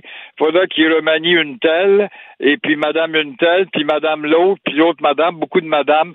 Il remanie rien pantoute parce qu'on est en pleine période de, de campagne électorale. Alors, toujours est-il que quand il était dans l'opposition, il était très bon. Mais euh, il a oublié de dire à propos du tunnel, le troisième lien, que le fédéral a son mot à dire avant de mettre de l'argent. Or, le fédéral est lié par l'accord de Glasgow la semaine passée, où on doit baisser le taux de, d'oxyde de carbone. Alors, avec 150 000 voitures par jour, je pense pas qu'on réussisse très bien. Alors, attends-toi à ce que le fédéral boude, qu'on on reporte et puis qu'on met en suspens. Et le mot du tunnel, moi, je sais pas, je ne serais pas étonné du tout qu'il aille au calendes grec ou qu'il soit retardé des décennies. Après tous les grands projets, on en a discuté pendant 50 ans de temps. Ça a été le cas du métro, par exemple. Alors, ce même gars-là aussi, quand il était dans l'opposition, il y avait toujours des solutions pour, tu te rappelles, on déplorait à, au gouvernement euh, de monsieur le docteur euh, qui avait trop de comptes, puis ça va pas de bon sens. Alors, toujours est-il que les comptes sont là. Il y en a toujours des milliers de comptes. Là, à Québec, on se lamente avec euh, l'inversement de la circulation sur le pont Pierre-Laporte, justement, avec la neige qui s'en vient, ça va être beau. Et puis là, les chantiers traînent dans le décor parce qu'il y a des comptes. Tu te promènes là, je t'apprends rien si tu vas sur bonne aventure je te mens pas, Richard, un an un alignement de cônes qui te mène euh, d'une triple voie à une voie pour faire des Hmm. bouchons. Il n'y a jamais un maudit travailleur. Un soldat habillé en jaune, il n'y en a pas. Hmm. Ils sont là sur des lieux fantômes. Alors, euh, ça m'étonne pas que ce gars-là, euh, je parle de Bornardel, et bien sûr, ça m'étonne pas que ce gars-là n'a pas été au centre d'un remaniement, tout simplement, probablement parce qu'on ne sait pas où le placer. Là, on dirait que c'est Justin Trudeau qui parle quand M. Bonardel parle, parce que Justin a dit oui, on a acheté un pipeline, c'est vrai, euh, c'est le pétrole, c'est polluant, mais on va planter des arbres. C'est la nouvelle affaire. Là. Oui, c'est la nouvelle affaire. Puis souviens-toi, avant la nouvelle affaire, ce matin, ça va être un bon gag pour les caricaturistes. C'était des organigrammes. C'est lui qui nous avait introduit, puis nous mettait au tableau, puis jouait à René Lévesque avec un organigramme pour nous dire voici comment nous allons régler tel tel problème de congestion. Et on s'aperçoit qu'au ministère des Transports, C'est le cauchemar depuis 20 ans et ça se poursuit. C'est le même gars qui avait dit, moi, je vais vous mettre des équipes volantes. On va mettre 100 ouvriers pendant deux, trois, quatre jours sur un chantier quelconque. Après ça, on va aller à tel autre pour décongestionner un problème où les automobilistes se lamentent. Mais euh, on n'a jamais vu ces équipes volantes. D'abord, il manque de personnel, premièrement, et c'est pas demain la veille le règlement de la circulation au Québec. Concernant le troisième lien, Gilles, euh, je vais vous dire ma théorie. Ma théorie, c'est que la CAQ sont poignés avec ça parce qu'ils l'ont promis, mais finalement, là, ils commencent un peu à reculer parce que même Régis Labombe, le maire de Québec, quand il a quitté, il a dit que c'était pas une bonne idée. Donc, eux autres, ils espèrent que le fédéral s'en mêle puis qu'ils disent non. Là, on le sait, on a un nouveau ministre de l'Environnement, Stephen Guilbeault, qui prend ça à cœur. Puis j'imagine que la CAQ, il espère que le fédéral va dire on donne pas de maudite scène et là, ça va permettre à la CAQ de dire bon, désolé, on n'a pas d'argent, il faut sortir de ce projet-là. Tu as tout à fait raison. Et euh, évidemment, ça va être une bonne échappatoire en disant, voyez-vous, c'est le fédéral qui nous a bloqués, c'est pas nous, les Québécois, nous travaillons pour vous. Et euh, effectivement, euh, le fédéral va faire valoir euh, les arguments et la discipline qui a été imposée par euh, le Glasgow la semaine dernière. Euh, justement, tu as donné d'autres exemples puisqu'on parle du troisième lien. Euh, Imagine-toi donc que la vérificatrice Guylaine Leclerc vient de découvrir que la réalisation des grands projets gouvernementaux coûte toujours plus cher. Hey, c'est toujours plus cher que ce qui a été annoncé, c'est toute une révélation. Alors, j'en reviens pas. parlant Hein? J'en reviens pas. Moi, j'a- jamais j'aurais cru ça. une découverte, hein? Et puis, à propos du troisième lien, elle le sait que ça ne coûtera pas 10 milliards, mais 14 ou 15 milliards, et puis que le troisième lien est loin d'être fait, accompli. Mais la vérificatrice devrait se souvenir de deux choses. Seuls les économistes prévisionnistes et les météorologistes peuvent se permettre de faire des erreurs et ne jamais être congédiés. Une chance qu'il n'est pas ainsi pour les pilotes d'avion quand même. Mais euh, pourquoi perdre son temps? Tout simplement pour dire que ça va coûter tant quand on sait que c'est le double, puis des fois plus que le double qui arrive. Alors c'est simple, c'est pour vous faire avaler un projet, normalement en période préélectorale, et dire, ben voici, euh, la population est contente, on va avoir telle infrastructure, on va voter pour notre gouvernement, puis une fois qu'il est au pouvoir, on sait que l'infrastructure coûte le double, si c'est pas davantage. Ben oui. Je te rappelle, je te l'ai déjà dit dans le passé, moi, il y a qu'une annonce qui m'avait impressionné, c'est Jacques Parizeau, quand il a fait le Palais des Congrès, il construit non pas sur un terrain, mais sur l'autoroute euh, Ville-Henri, et puis ça va coûter euh, 60 millions, pas un sou de, plus. C'est à peu près tout ce qu'on peut retenir en termes de prévision. C'est à peu près la dernière fois, j'imagine, qu'on a respecté les budgets parce qu'il y a toujours un dépassement tout le temps. Et, Une euh, autre affaire qui m'agace, on lit beaucoup sur Biden, la faiblesse de Biden, le grand président, qui se met tant d'espoir, à peine est-il l'élément rafraîchissant, qu'il n'est plus aussi rafraîchissant qu'il l'était, l'homme euh, qui marche au dos courbé, euh, avec des sondages à 40% on l'a vu hier, Normand Lester en parlait justement, mais euh, avant lui, on est toujours, ah ben, il y en avait un fou avant, un fou furieux, un comique. Bon, on était incapable de, de placer ce gars-là dans une case intelligente. Euh, il faisait partie des maladies mentales. Aujourd'hui, au-dessus de tout cela, on s'aperçoit qu'il n'y a plus en réalité en Occident des vrais leaders, des géants de la politique depuis quoi Churchill et De Gaulle. On les cite toujours en exemple, mais on n'a jamais su en répéter d'autres et euh, on voit pourquoi. Par contre, eux autres qui ont des leaders, ça s'appelle la Russie avec Poutine et ça s'appelle la Chine, évidemment, où tous- tous les deux, main dans la main, veulent pousser l'influence américaine dans le sud-est asiatique et ça réussit fort bien. Euh, je te rappelle une anecdote que je t'ai peut-être contée une fois lors d'un voyage, il n'y a pas tellement longtemps, à Pékin. Je voyais des postes d'essence avec des nouveaux noms chinois et la peinture était tellement mince, en dessous, on voyait Imperial Oil. Et ça, c'était avant-coureur, justement, de cette annonce où euh, la Chine tasse tranquillement les États-Unis. Alors, euh, là, euh, Biden s'en va à l'hôpital, apparemment pour trouver une opération légère. Madame Harris va prendre le pouvoir. On va voir si elle est capable d'avoir l'étoffe de ceux qu'on peut appeler les géants de la direction. Euh, Joe Biden me fait penser à Jimmy Carter. Rappelez-vous, Jimmy Carter qui avait fait beaucoup d'argent en faisant planter des pinottes, là, en cultivant des pinottes. Euh, ce gars-là était très, très faible aussi là, comme président. Là. Oui, un bon gars, un pacifiste. Ben oui. il, avait même plus, il, avait même plus, il avait même plus un Fidel Castro. C'est lui qui est un peu à l'origine de la reprise entre la Havane et Washington quand il a donné la main à, à Fidel au funérailles de Trudeau, c'est le perron de l'église Notre-Dame. Euh, Castro le voyait comme un gars parlable, c'est un pacifiste, mais euh, il était rêveur, il voyait des secoupes volantes, et puis euh, c'était un homme d'indécision. Il devait aller libérer ces pauvres euh, diplomates qui étaient à Téhéran dans l'ambassade. Il avait envoyé un commando, les Israéliens, les Israéliens il avaient offert un commando. Il avait dit non, non, non, nous autres, on a des James Bond. Et puis les James Bond s'étaient accrochés dans les fils électriques dans le désert, justement, avant d'arriver à Téhéran. Et ça avait été le fiasco et on l'a fait passer pour un des présidents les plus faibles. Ben oui. Bon gars, il n'y a pas de doute, mais euh, pas assez ferme. Et là- et là, face- pour qu'il soit haï et admiré à la fois. Un Scotty Bowman, je cite toujours son exemple au hockey. Face à la Chine et à la Russie, ça prend un président avec une poigne de fer. Ça me fait penser à ce qui se passe à Montréal. Euh, la criminalité est partout. Il n'y a pas une journée sans que quelqu'un se fasse tirer ou poignarder. Et là, on a nommé à la tête de la sécurité publique un travailleur social.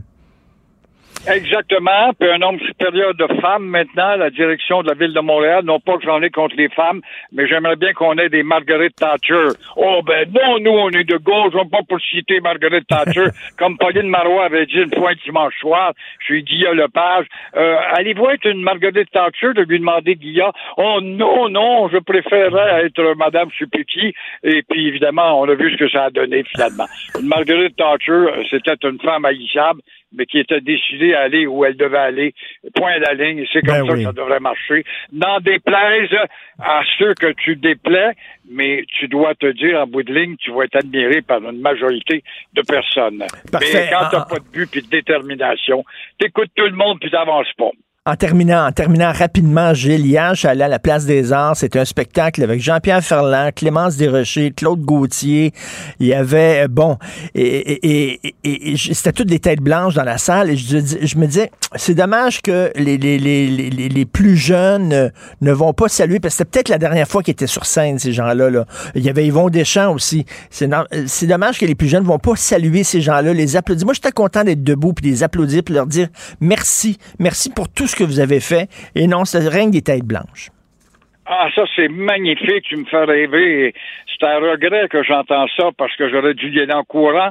Tous ces gens qui ont marqué la décennie 60, Ouais. 70 et qui aujourd'hui sont répudiés par une bande d'imbéciles superficiels qui n'ont pas de culture ni de langue puis ni de syntaxe et qui euh, ont des voix de râleux et de revoir ces gens-là qui t'ont rappelé justement que la chanson divertissait mais nous envoyait des messages d'élévation. Claude Gauthier, j'aimerais donc ça le revoir. Ah mon Dieu, les gens, quand ils l'ont vu arriver sur scène, c'était tout le monde s'est levé debout. Et Clémence Desrochers a dit, à notre époque, nous autres, là, on était fiers d'écrire des chansons en français. Et tout le monde applaudit. Et moi, j'étais content d'applaudir ces gens-là. Oui. Et euh, ils étaient, ils, ils avaient tous, tous, tous les yeux pleins d'eau de voir la, la- la place des arts remplie puis des gens debout pour les saluer. Mais bref, je les salue, une génération extrêmement importante. Merci Gilles. Bravo à toi. Merci beaucoup. Merci. Pour une écoute en tout temps, ce commentaire de Gilles Proux est maintenant disponible dans la section balado de l'application ou du site cube.radio. Cube Radio. Tout comme la série podcast de Gilles Proux, la radio, premier influenceur. Découvrez dans ce balado comment la radio a influencé le monde moderne tel qu'on le connaît d'hier à aujourd'hui. La chronique argent. Une vision des finances pas comme les autres. Yves Daou, qu'est-ce qui se passe avec M. Fitzgibbon? Écoute, je te rappelle, le premier ministre Legault avait dit que les Québécois étaient chanceux d'avoir Fitzgibbon comme ministre de l'économie. Mais je pense qu'il y en a qui sont plus chanceux que d'autres.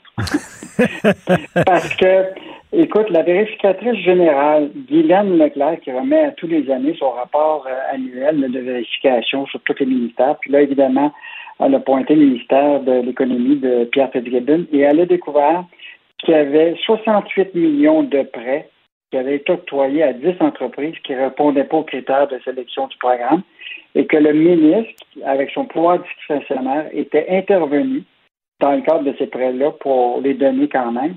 Et je te donne quelques exemples de critères qui n'ont pas été respectés. Écoute, six entreprises qui éprouvaient des difficultés financières avant la pandémie, parce qu'on fait référence à un programme qui s'appelle le PAC. C'est un programme qui a été mis en place pour aider les gens pendant la pandémie. Alors déjà, il y avait six entreprises qui ont tenu des prêts qui avaient des difficultés financières avant la pandémie. Certains avaient euh, des demandes qui, dont les investissements n'étaient pas liés du tout à la pandémie. Euh, certaines compagnies n'avaient pas encore démontré une rentabilité parce qu'il fallait une centaine de rentabilité pour obtenir de, l'aide. Puis l'un des prêts a été utilisé pour un projet de construction puis pour rembourser une dette. Et ça, c'est des, des, des, ben. entreprises dans lesquelles Fitzgibbon a autorisé de faire les prêts malgré le fait qu'ils ne fitaient pas dans les critères.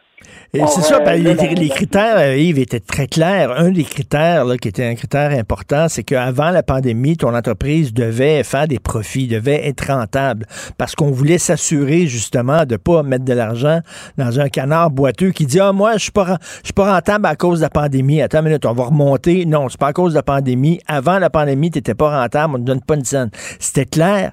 Pourtant, lui, il a usé de son pouvoir discrétionnaire pour donner de l'argent à ces entreprises-là. Est-ce qu'il était lié à ces entreprises-là? Ben, là, actuellement, là, il qu'il n'y a aucun conflit d'intérêt. Bon, euh, ça, on, verra ça à partir du moment où ils nous dévoileront la liste, parce que là, ils refusent de nous donner la liste des 10 entreprises en question. Donc, tu sais, ça revient toujours au même principe. On parle de reddition de compte, on dit qu'on n'a pas de conflit d'intérêt, tout ça, mais ils refusent de nous dévoiler la liste des 10 entreprises. C'est comme quelque chose qui est, bizarre dans cette, euh, dans cette approche-là. Euh, puis là, je te rappellerai quand même que Fitzgibbon a dit avoir été consulté sur 25 dossiers euh, dans le cadre de, ce programme-là, pour lequel 10 ont autorisé. là, est-ce qu'il y a eu d'autres dossiers sur lesquels il était intervenu puis qui a autorisé? Ça, ça va être à vérifier. En tout cas, hier, la, vérificatrice a dit qu'elle ne voyait pas de problème de favoritisme. Euh, Fitzgibbon s'est défendu en disant tout simplement que nulle part il avait investi dans ces compagnies-là, qu'il n'y avait pas de hmm. liens de proximité. Euh, donc, on, verra euh, par la suite lorsqu'ils nous dévoileront la. OK, bon, ben, ben OK, peut-être qu'il n'y avait pas de conflit d'intérêt, effectivement, mais reste qu'il a quand même donné de l'argent à des entreprises qui ne respectaient pas les critères. Ça, c'est bizarre. Ah, en fait, tu sais, euh, il l'a dit déjà, Ted Gibbon, euh, il y a beaucoup de contacts dans le milieu des affaires, donc euh, il est toujours un téléphone proche. Donc, écoute, on, verra. Lorsqu'ils dévoileront la liste, on pourra voir concrètement c'est quoi les liens qu'il a lui-même personnellement ou euh, de manière hmm. indirecte avec Investissement Québec. Mais pour le moment, tant qu'on ne voit pas la liste, ça, va être difficile. Il faut, il faut le rappeler là, hein, qu'il euh, avait déjà été tapé euh, sur les doigts à trois reprises par le comité à l'éthique. Là, là c'est pas c'est la protectrice du citoyen, c'est ça qu'il a. Qu oui, c'est le vérificateur, vérificateur général. c'est ça. Donc, donc c'est quand même un organisme sérieux. Là. C'est pas, pas, c'est des gens qui sont très sérieux dans leur démarche. Écoute, euh, on verra la suite de ça. Est-ce qu'il faut euh, s'inquiéter des fuites massives de données euh, personnelles par l'État québécois? Richard, encore, le rapport du, de la vérificatrice met un point assez important. Donc, des organismes gouvernementaux sont toujours susceptibles de subir des fuites massives de données comme les jardins, parce que les fonctionnaires utilisent encore du matériel à risque, dont des clés USB. écoute, on est encore à l'âge de pierre. Écoute, il y a encore des gens qui utilisent justement des clés USB. Il y a encore l'utilisation de logiciels de matériel informatique visuel. Il y a des problèmes de sécurité. Puis il y a certains militaires organismes qui utilisent des renseignements personnels et confidentiels à des moments inopportuns. Écoute, c'est un peu euh, inquiétant. Et hier, le ministre euh, qui est responsable de la transformation euh, numérique, Éric Kerr, il disait la situation a fait peur quand même. Et puis on est conscient des lacunes. J'adhère totalement au conseil de la vérificatrice générale, mais je vous dirais que c'est peut-être plus large que les trois organismes qui ont été vérifiés. Ça veut dire qu'elle, elle a vérifié trois organismes, elle a dit qu'il y a des gros problèmes. Lui, il dit que les problèmes sont beaucoup plus larges que ça. Ah, euh, oui. C'est inquiétant. C'est assez inquiétant. Oui, c'est assez inquiétant. Écoute, euh, Yves, je suis athée. Personnellement, je suis athée, mais quand je goûte au sirop d'érable, je doute. je me dis peut-être que Dieu existe, effectivement. Y a-tu de quoi meilleur que le sirop d'érable au monde? Mais là, la réserve mondiale de sirop d'érable est coupée de moitié. Écoute, je sais, je sais pas si tu savais ça, Richard, mais le Québec possède la seule réserve mondiale de sirop d'érable. Écoute, on est comme l'OPEC du sirop d'érable. Tu vas penser? Dans le fond, nous, on n'a pas des chics arabes, on a des chics érables. oh, oh, oh, oh, elle est bonne. Écoute, c'est fascinant. Écoute, je savais pas, le principal entrepôt, il est situé à Loretteville, euh, dans la- le centre du Québec. Écoute, ça peut contenir jusqu'à 94 000 barils de sirop pasteurisé. Tu, tu- je sais pas si tu as vu la photo dans le journal. Ben matin, oui. là. C'est vraiment impressionnant. C'est cinq, euh, c'est euh, gros comme cinq terrains de football. C'est une réserve de sirop d'érable. Écoute, puis là, ce qui est intéressant, c'est que la demande est tellement élevée pour le sirop d'érable. Les exportations sont en hausse de 20% depuis le début de l'année. Et donc là, comme il, y a, il reste seulement 38 millions de litres de bons sirops pour la consommation culinaire, là, euh, ben là, euh, le problème, c'est que la demande est tellement élevée qu'ils doivent aller puiser dans cette réserve-là. Ah ouais. Il contient euh, actuellement 100 millions de litres, mais ils sont obligés d'aller en chercher la moitié pour satisfaire au marché. Donc, La, euh, la demande est élevée. même- C'est-tu peut-être à cause de la pandémie, puis les gens se mettent à cuisiner beaucoup plus qu'avant? Ça, Ouais, ça et- peut- et Je pense que c'est- général. Probablement, effectivement, tu as, probablement raison.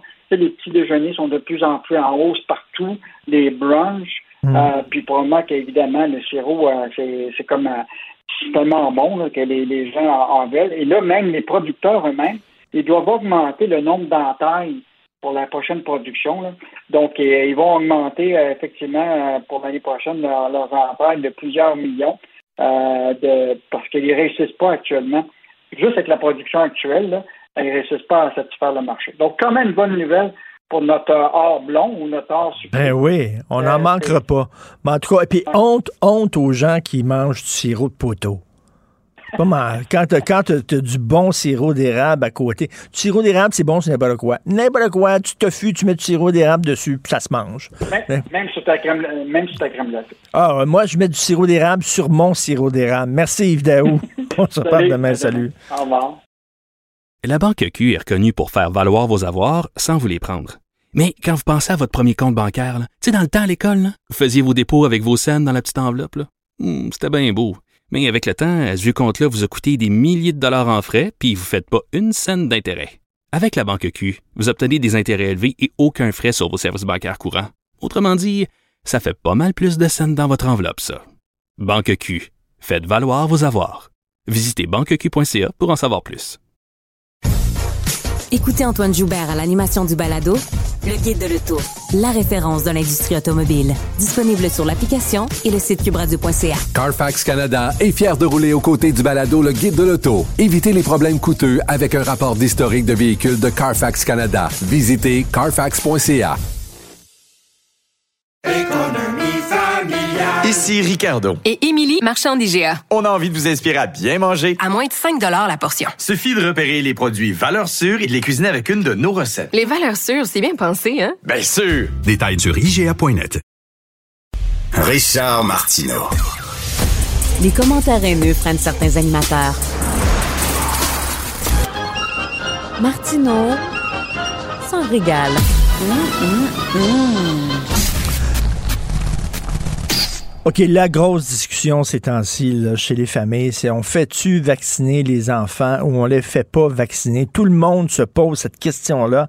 Et euh, aujourd'hui, dans la section Faites la différence Journal de Montréal, euh, Journal de Québec, il y a l'excellente Diane Lamar, que vous connaissez bien, pharmacienne, qui répond à toutes les questions de façon très, très pratico-pratique, toutes les questions que se posent les parents.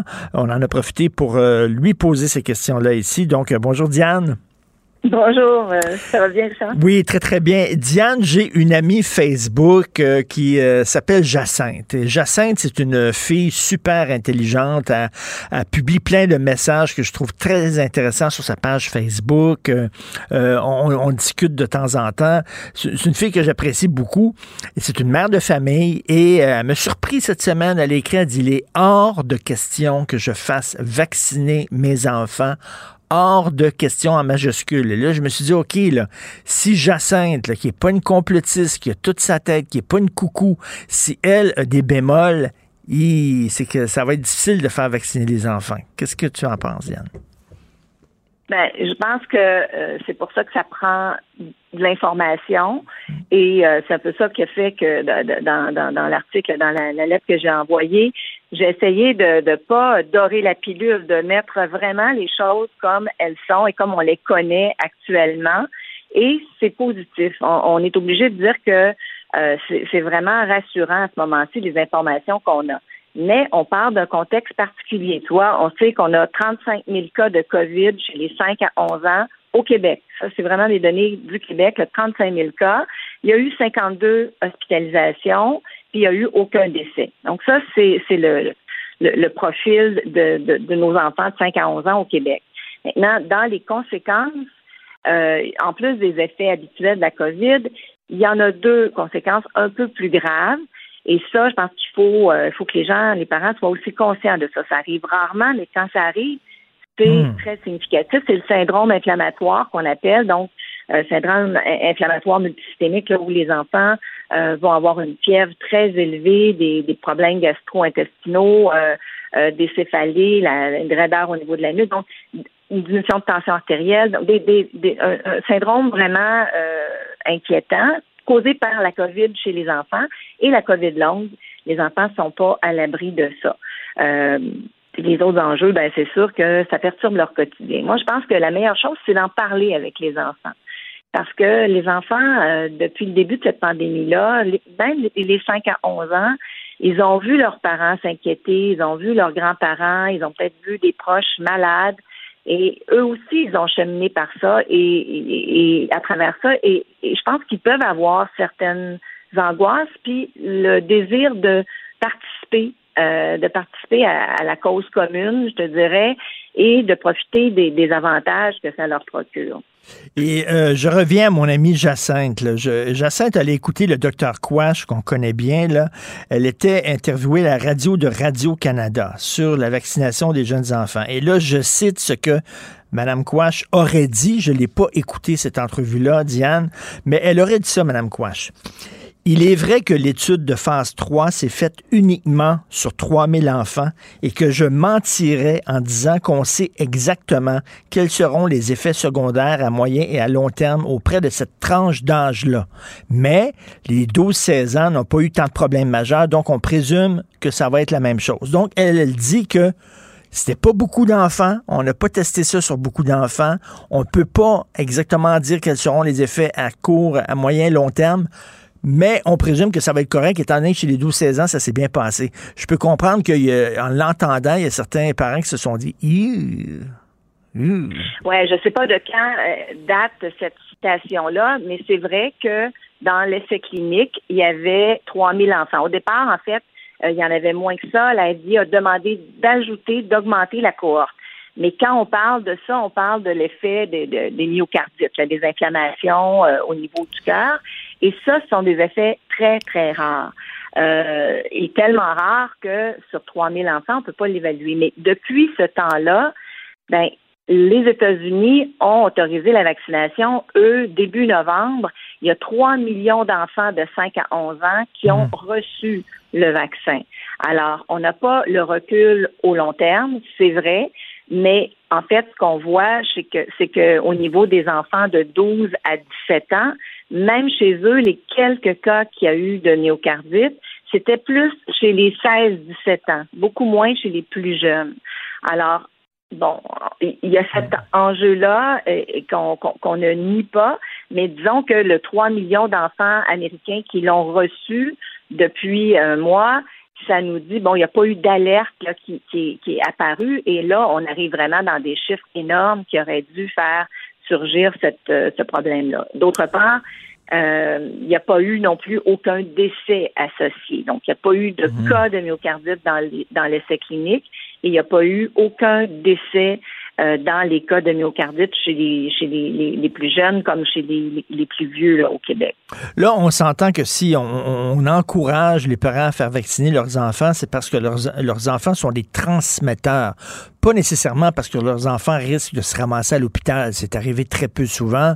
Et des décès d'enfants de la COVID, je ne sais même pas s'il y en a eu, mais... Il n'y en mais- a pas, non, c'est ça. On n'a pas eu de décès au Québec, mais il y a 52 hospitalisations. 52 hospitalisations, ça, ça veut dire quand même que l'enfant était quand même assez, euh, assez affecté, là, comme je te dis, par soit la, la COVID elle-même ou les complications dont j'ai parlé tantôt. Mais, mais c'est surtout parce que ce sont des agents de transmission qu'on veut les faire vacciner. Ben, parce qu'ils participent effectivement à l'ensemble de, de, de, de l'immunité. Mais je te dirais que les enfants, on les entend leurs témoignages, ceux qui ont commencé à se faire vacciner, puis eux, euh, ils sont aussi euh, préoccupés par le fait qu'ils veulent pas contaminer leurs grands-parents, ils veulent pouvoir faire des, des câlins à leurs grands-parents, ils veulent jouer plus librement avec leurs amis, euh, ils veulent avoir moins de tests de dépistage, euh, moins de journées d'école manquées. C'est rare ça quand même, mais les enfants maintenant, je pense qu'ils ils veulent aller à l'école, ils voient comment c'est important de revoir leurs amis. Alors cette dimension-là, euh, c'est difficile à évaluer. C'est pour ça que je dis qu'il faut parler avec son enfant parce que euh, peut-être que certains d'entre eux sont, sont très perturbés ou préoccupés par, par ces, ces situations-là, ces conséquences-là que eux subissent de la COVID. Et euh, j'ai été euh, impressionnée par la maturité des commentaires euh, des enfants après la vaccination. On- il y en a eu plusieurs qui ont été récoltés hier. Puis je trouve que, tu sais, des fois, on d'être passif par rapport à une situation qui euh, quand même est très présente depuis un an et demi dans le quotidien de ces enfants-là, de pouvoir faire quelque chose, poser un geste, un peu comme les adultes ou les jeunes, ont- les adolescents l'ont fait. Il y a quelque chose aussi de, de positif euh, au niveau psychologique pour les enfants dans tout ça. Mais tout ça, ça mérite vraiment. C'est pour ça que j'ai fait l'article en donnant l'heure juste aux Oui. gens pour qu'on ait vraiment la, la réalité, en sachant par exemple que les données euh, évoluent très rapidement parce que le nombre de personnes qui sont vaccinées actuellement, ça augmente beaucoup. Là, on le voit, on a déjà 145 000 rendez-vous pris euh, ici au Québec. Alors, ça aussi, c'est très encourageant. Et pense aussi la transparence. Donc, on, on, on les euh, on les recherche, les, les effets secondaires. On, on ne les cache pas. On, on veut savoir s'il y en a. On les documente et on, va les on va en parler si ça apparaît. Et je me suis, je me suis hier, je me suis pogné avec un ami hier, là. euh, je, je me suis pogné solide, on s'écrivait. Parce que lui, sur sa page Facebook, il écrit en disant la vaccination des enfants, c'est abject. Je lui dis, voyons donc, c'est volontaire. On n'oblige personne à faire vacciner Non. ses enfants. C'est sur une base volontaire et on respecte le choix des, des parents.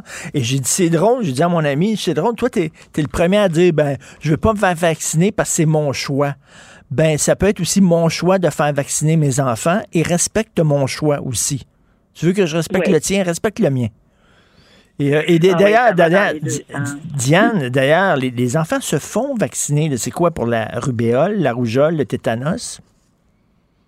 Oui, effectivement, ils ont euh, ils ont euh, tout un calendrier de vaccination. Là. Ils reçoivent autour de 17 euh, vaccins quand ils sont très jeunes.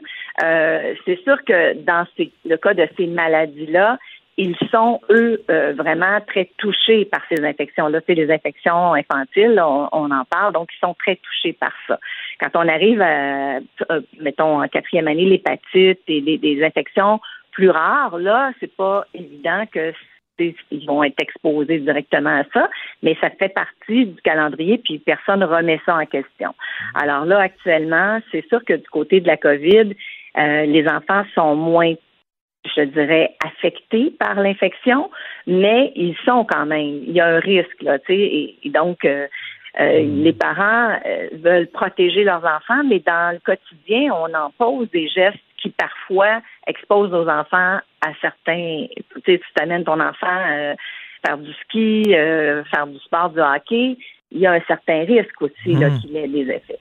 Et ce qui n'est pas connu non plus, c'est les effets à plus long terme d'avoir la COVID. C'est ça non plus, on ne le sait pas. Là. On ne peut pas avoir du recul et dire mais qu'est-ce qui va arriver euh, aux gens qui ont eu la COVID 5 ans, 10 ans après? Alors, c'est un, un- un- vaccin qui donne une bonne protection, à 91 là, quand les deux doses sont administrées euh, rapprochées. On pense aussi que tous les effets secondaires sont diminués, surtout le, le myocardite, là, quand on, on allonge l'intervalle à huit semaines, comme nous on fait au Québec. Et Oui. c'est pour ça que autant le comité canadien que le comité québécois disent on attend huit semaines euh, pour diminuer le processus euh, inflammatoire possible et très très rare, mais quand même. Alors, je pense qu'il faut il faut donner toute l'information et aux parents, puis parler avec notre enfant pour voir comment lui voit ça. Euh, mais je, je, je pense sincèrement qu'il y a il y a beaucoup d'enfants qui souhaitent euh, avoir euh, le vaccin. Et, et Diane, en, en euh, terminant, Diane, imagine, là, les, hein, en a beaucoup de familles séparées, là. Imagine, la maman dit, je veux que tu te fasses vacciner. Le papa, de son côté, dit non, moi, je suis anti-vaccin, puis tout ça. Et là, là. Hein? Pas évident, Ouais, ouais, ça. ça fait, c'est sûr que c'est un, un enjeu, mais je pense que le, le temps va rapidement euh, aider les gens à, à, à, à faire euh, à faire leur cheminement dans tout ça. Puis encore une fois, je pense que c'est, beaucoup aussi les échanges avec les enfants euh, Hmm. sur leur euh, leur propre euh, perception, leur façon de vivre avec cette COVID-là, parce que leur leur quotidien a été perturbé à eux aussi.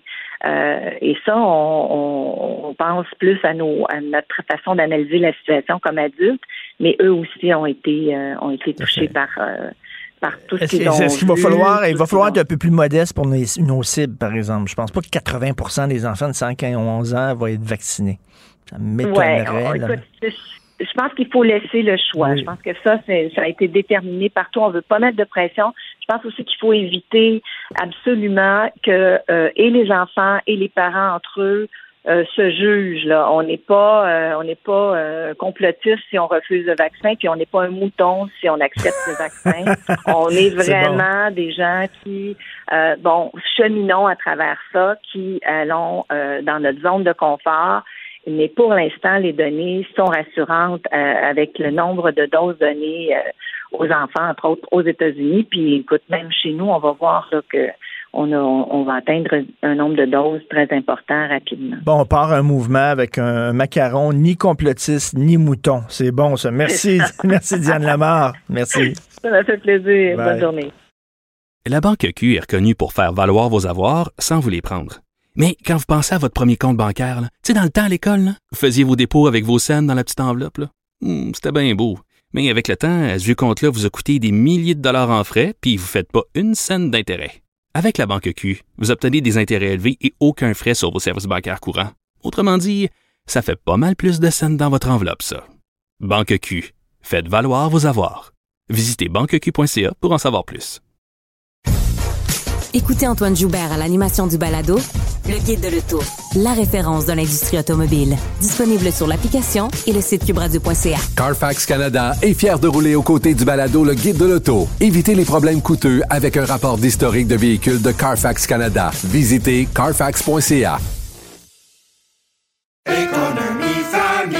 Ici Ricardo. Et Émilie, marchand d'IGA. On a envie de vous inspirer à bien manger. À moins de 5 la portion. Suffit de repérer les produits valeurs sûres et de les cuisiner avec une de nos recettes. Les valeurs sûres, c'est bien pensé, hein? Bien sûr! Détails sur IGA.net. Martino. Le préféré du règne animal. Bonjour, les petits lapins. Petit lapin, petit lapin. Alors, on parle pour la deuxième fois cette semaine à Luc La Liberté pour deux raisons. Parce qu'il se passe beaucoup de choses aux États-Unis et parce que c'est toujours intéressant de parler avec Luc. Voilà. Alors, Luc La Liberté, spécialiste de politique américaine. Salut, Luc. Salut Richard, plaisir partagé. Écoute, euh, ce matin, ben, tu sais, on sait qu'il y a les trois bozos euh, qui ont pris en guet-apens un, un noir qui, qui l'ont abattu euh, comme un animal, euh, bon, ont été condamnés. Et ce matin, je voyais euh, Al Sharpton, qu'on connaît bien, là, le fameux révérend pasteur euh, militant des droits des Noirs.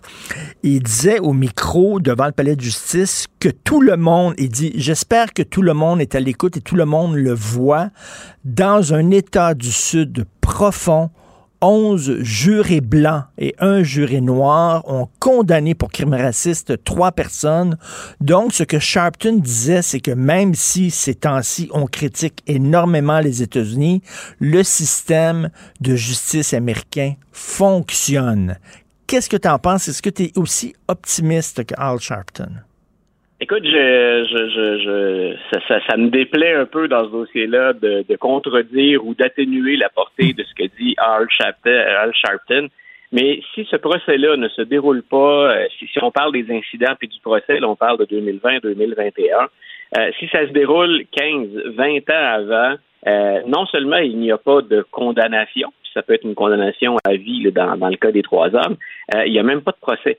Donc, moi, il y a une chose qui m'a frappé depuis le début dans ce procès-là, c'est qu'au moment où se déroulent les incidents, euh, les trois hommes blancs se comportent exactement, bien sûr, de la même manière que ce que le jury a déploré hier et sévèrement. Euh, mais pendant dix semaines, ils n'ont pas été inquiétés. Il y a des policiers qui ont été appelés sur cette scène-là. On a dû constater le décès d'Amo Arbery et ça n'a allumé, ça, il n'y a pas eu, comme on dit parfois en anglais, de red flag pour personne. C'est-à-dire que, ben, écoutez, c'est une arrestation citoyenne, ça a mal tourné pour l'individu, mais nos lois puis le contexte font en sorte qu'on ne procède à, à aucune enquête et à aucune arrestation. Il va falloir qu'on sorte la vidéo du troisième, d'ailleurs, prévenu hier, le condamné maintenant. Il a fallu que cette vidéo-là circule pour qu'on se dise, oups, euh, il s'est peut-être passé quelque chose d'anormal et qu'on en vienne finalement à un procès qui était un cas, là, je, j'essaie de faire attention au terme utilisé, mais c'était un cas de caricature. Euh, on l'a littéralement pourchassé, agressé, on lui a crié des noms, des insultes à connotation raciale. Jouer la légitime défense pour le tireur là-dedans, c'était, ça me semblait être le comble du ridicule. Donc, puis on le voit, la sentence, elle est très, très sévère. Pour le fils qui a ouvert le feu, on parle reconnu coupable des dix chefs d'accusation, le père, neuf des dix chefs, et le troisième, celui qui était un peu à, à l'arrière de ça, là, euh, ben écoute, on, on, en est à sept chefs d'accusation sur dix. Donc, c'est il n'y a, a, pas eu beaucoup de débats. Là. Ça n'a pas été euh, une délibération très longue. Mais ce que je voudrais rappeler à Al Sharpton, c'est il reste quand même des gens qui peuvent se permettre ce genre de comportement-là. Et s'il n'y a pas de vidéo, Amo Arbery, bien sûr, ne peut pas revenir se défendre puis demander justice, et il ne se passe absolument Hmm. rien. Et dans ma tête, ça demeure inquiétant, même si c'est un message positif qu'on lance. Quand je dis un message positif, c'est sur la justice. Là, la justice a été rendue dans, dans ce cas-ci. Euh, ça ramènera pas à Mo Arbery à la, à la, vie, mais en même temps, on voit qu'il y a une sanction. Dans ce cas-ci, la légitime défense, c'est quelque chose qui, euh, je me disais, il faut vraiment tordre la notion de légitime défense pour que ces trois hommes-là s'en sortent. Si je te comprends bien, c'est que Al Sharpton a l'air de se réjouir là, en disant c'est la preuve que finalement le système de justice fonctionne. Et toi, ce que tu dis, c'est ben que j'espère que ces gens-là ont été condamnés. Mon Dieu, c'est le, le, minimum syndical requis. J'espère. On n'a pas à se réjouir de ça. Ça tombe sous le sens. Oh. On a perdu, euh, Luc, la liberté, malheureusement. Mais c'est ça, c'était drôle de voir Sharpton, qui habituellement est très critique des États-Unis, puis qui est toujours en train de crier, puis les droits des Noirs sont bafoués et tout ça, et qui, là, euh, aujourd'hui, disait même dans le Sud profond, que les gens le voient partout à travers le monde. Il y a 11 jurés blancs euh, qui ont condamné ces trois hommes-là comme si c'était euh, fantastique. Mais c'est bizarre de voir Sharpton quand même se lancer à la défense du système de justice américain qui est vraiment attaqué de toutes parts. Mais euh, c'était encore une, histoire de gens, euh, de milices là, qui euh, se, se, se s'auto-proclamaient justiciers eux-mêmes, donc euh, qui ont pris en guet-apens ce gars-là, qui l'ont poursuivi avec un, un troc, qui ont barré le chemin. Et là, ils ont entendu que un des, un des leurs débarque avec un gun et là-bas, et ça a l'air, on dirait, on regarde ça, là, puis on, on se croirait dans, dans, le film Mississippi Burning avec euh, Gene Hackman euh, sur justement les lynchages de Noirs dans les années 60 aux États-Unis. Tu dis, c'est incroyable que ça, ça se soit déroulé aux États-Unis, mais c'est encore toute l'affaire de la milice et, et de, de, de l'idée de se faire justice soi-même. Euh, Luc est de retour avec moi. Luc, je disais, Si je te comprends bien, Al Sharpton euh, se réjouissait là, du fait que ces gars-là étaient condamnés, mais toi, tu dis, ben j'espère qu'ils ont été condamnés. On n'a pas à se réjouir de ça. Ça tombe sous le sens. Si ces gens-là, ça n'avait pas été condamné, mon Dieu, euh, qui l'aurait été?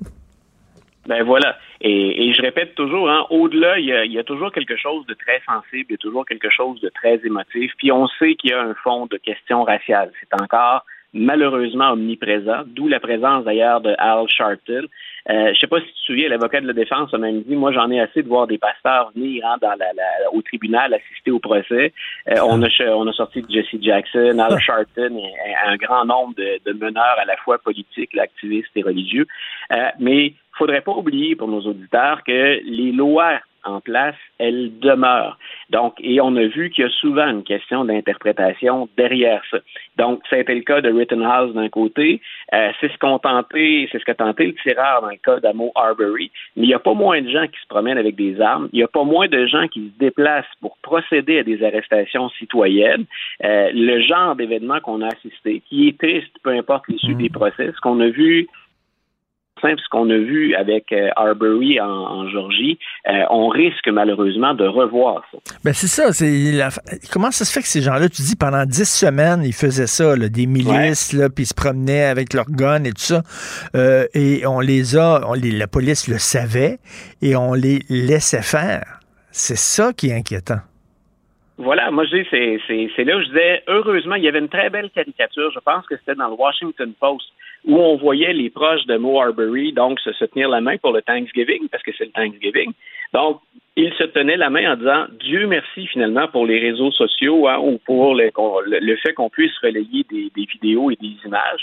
Je répète, sans la vidéo qu'on a coulée dans les médias, qu'on a coulée sur YouTube et qui est devenue virale, il n'y a pas de procès. Mo Arbery est décédé sous les balles d'un tireur qui avait décidé finalement de rendre justice lui-même et, personne ne va inquiéter les trois personnes associées à ce qu'on a maintenant identifié vraiment comme un crime.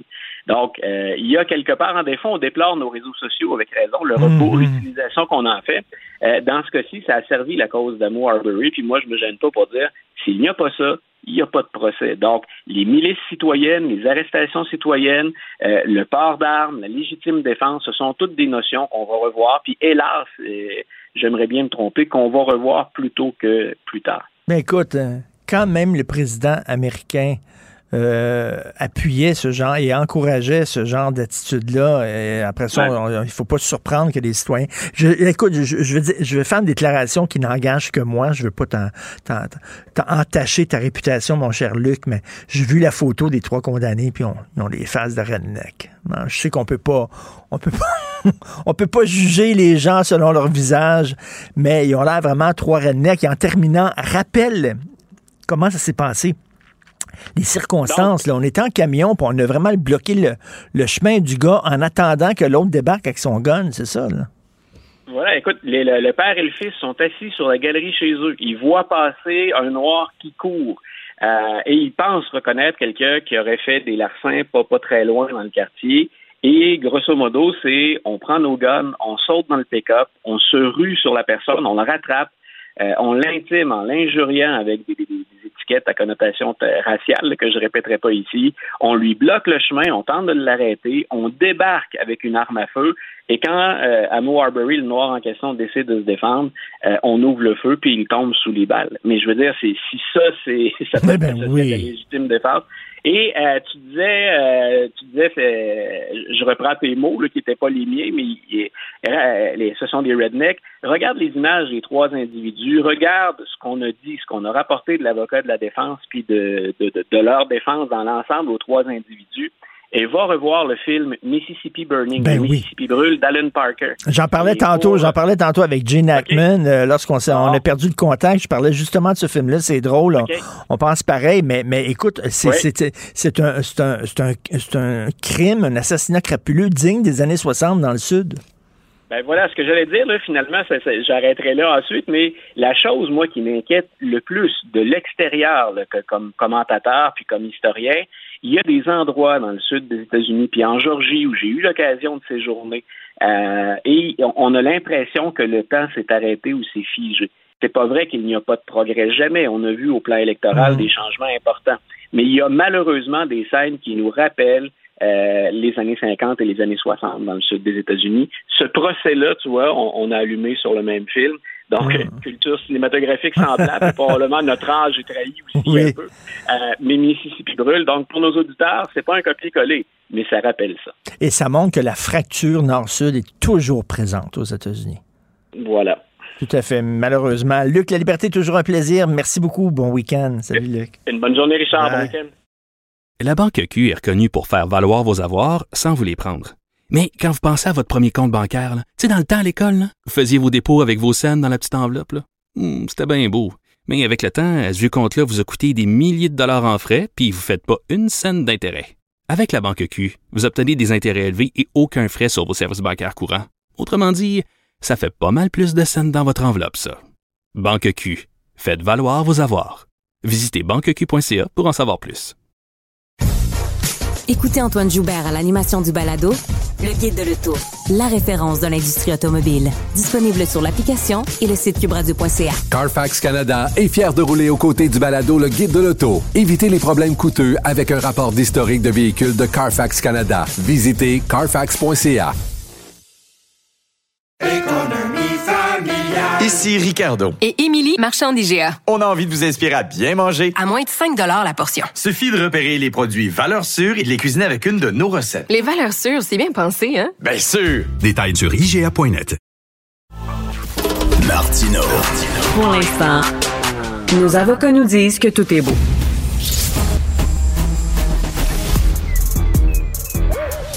Mathieu Bocoté. Il représente un segment très important de l'opinion publique. Richard Martineau. Tu vis sur quelle planète? La rencontre. Je regarde ça et là, je me dis, mais c'est de la comédie. C'est hallucinant. La rencontre. Bocoté. Martineau. Alors, Mathieu, j'ai ouvert mon prion en église du mouvement woke, c'est-à-dire mon devoir, et j'ai appris que la littérature jeunesse québécoise était trop blanche.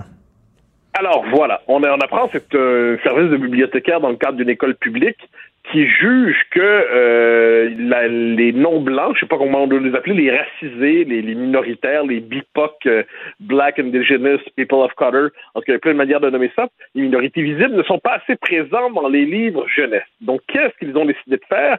Ils ont décidé d'acheter systématiquement, c'est dit comme tel dans l'article, tous les livres où il y a la représentation d'un non-blanc, bon ou mauvais, la question n'est pas là, c'est précisé. Qu'il soit bon ou mauvais livre, l'essentiel, c'est qu'il y ait une représentation des dits racisés. On nous explique aussi, sans surprise, que les Blancs sont trop présents et euh, il faudrait d'une manière ou de l'autre en finir avec cette représentation trop blanche de la littérature euh, jeunesse. On ajoute aussi que quels sont les critères pour juger de la non-représentativité? Eh bien, c'est que les figures issues des minorités sont soit n'ont pas un rôle central ou un rôle qui n'est pas assez valorisé à l'intérieur du livre. Donc, sachons désormais que lorsque nous achèterons des livres jeunesse, lorsqu'on décide de se pencher vers les livres jeunesse, il ne s'agit plus de savoir si c'est un bon livre ou un mauvais livre, mais si c'est un livre qui est un trie les gens sont dans la bonne couleur de peau. Et deuxièmement, s'il permet une bonne éducation à la justice sociale et à l'antiracisme, comme ça nous est présenté à l'intérieur de l'article. C'est assez fascinant que ce, discours-là puisse se tenir sans la moindre gêne, sans la moindre honte. C'est euh, un racialisme revendiqué et qui se présente sous des euh, qui bat pavillon diversitaire. J'ajoute que ce n'est pas sans lien avec un article qui est paru il y a à peu près un an dans la presse où une journaliste nous disait aussi que la littérature québécoise était trop blanche parce qu'on y retrouvait davantage, dis ça de mémoire, davantage de Gagnon et de Tremblay que de Wang et de Cheng et de bon. On aurait pu lui répondre que pour l'instant, pour l'instant, Montréal n'étant pas encore euh, Pékin ou euh, Shanghai, il y a plus de Tremblay que de Wang ou de Cheng dans notre littérature jeunesse. C'est un peu comme ça. Je, suis désolé. Mais c'est un constant reproche, finalement. Un, ça nous dit une chose, que la littérature jeunesse, pour une bonne partie du système scolaire, c'est pas un lieu où on apprend la littérature, c'est un lieu où on apprend l'endoctrinement idéologique. Hein. C'est pour prêcher les bonnes valeurs. Puis deuxièmement, ça nous rappelle une chose, c'est qu'on est devant des obsédés de la race qui considèrent finalement que, en fait, donc, derrière leur antiracisme fallacieux, on est simplement devant une volonté de tasser dans leur esprit les blancs qui sont de trop et qui seraient trop hégémoniques et qu'il faut euh, chasser du paysage symbolique. Donc, voyant tout cela, il y a quand même, il faut nommer les choses telles qu'elles sont. Nous sommes devant une obsession racialiste. Et tu dis maintenant, on ne juge pas un livre selon sa qualité littéraire, mais selon euh, le, son quota, s'il respecte les quotas de personnages racisés. Je fais un aparté hier, pardon, dans le National Post.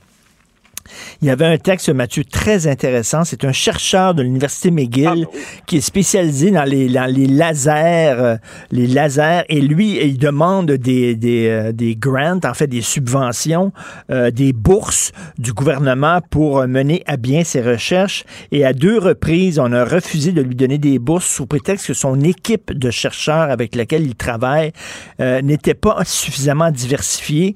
Je tiens à souligner que ce chercheur-là, grand chercheur à McGill, il est lui-même d'origine indienne.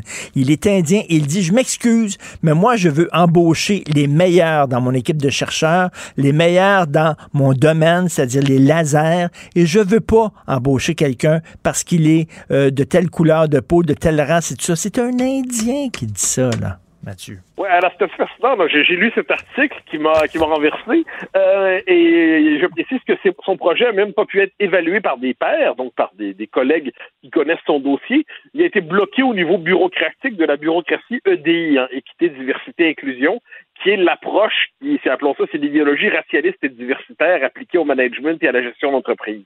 Donc, les, et, et, tu noteras qu'on embauche partout aujourd'hui des spécialistes en EDI, équité, diversité, inclusion, qui sont vraiment des commissaires politiques, des commissaires idéologiques au service du multiculturalisme. Je me permets de le dire, parce tu me pardonneras, ce, moment de, petite fierté ou d'orgueil. Euh, ce soir, un de mes deux éditos à Face à l'info, l'émission où je suis éditorialiste en France de l'audio sur CNews, sera consacré à cet, événement à l'Université McGill, tellement je trouve que c'est représentatif de ce que le Canada devient. Donc, je, parlerai du National Post et de l'Université McGill à nos amis français ce soir.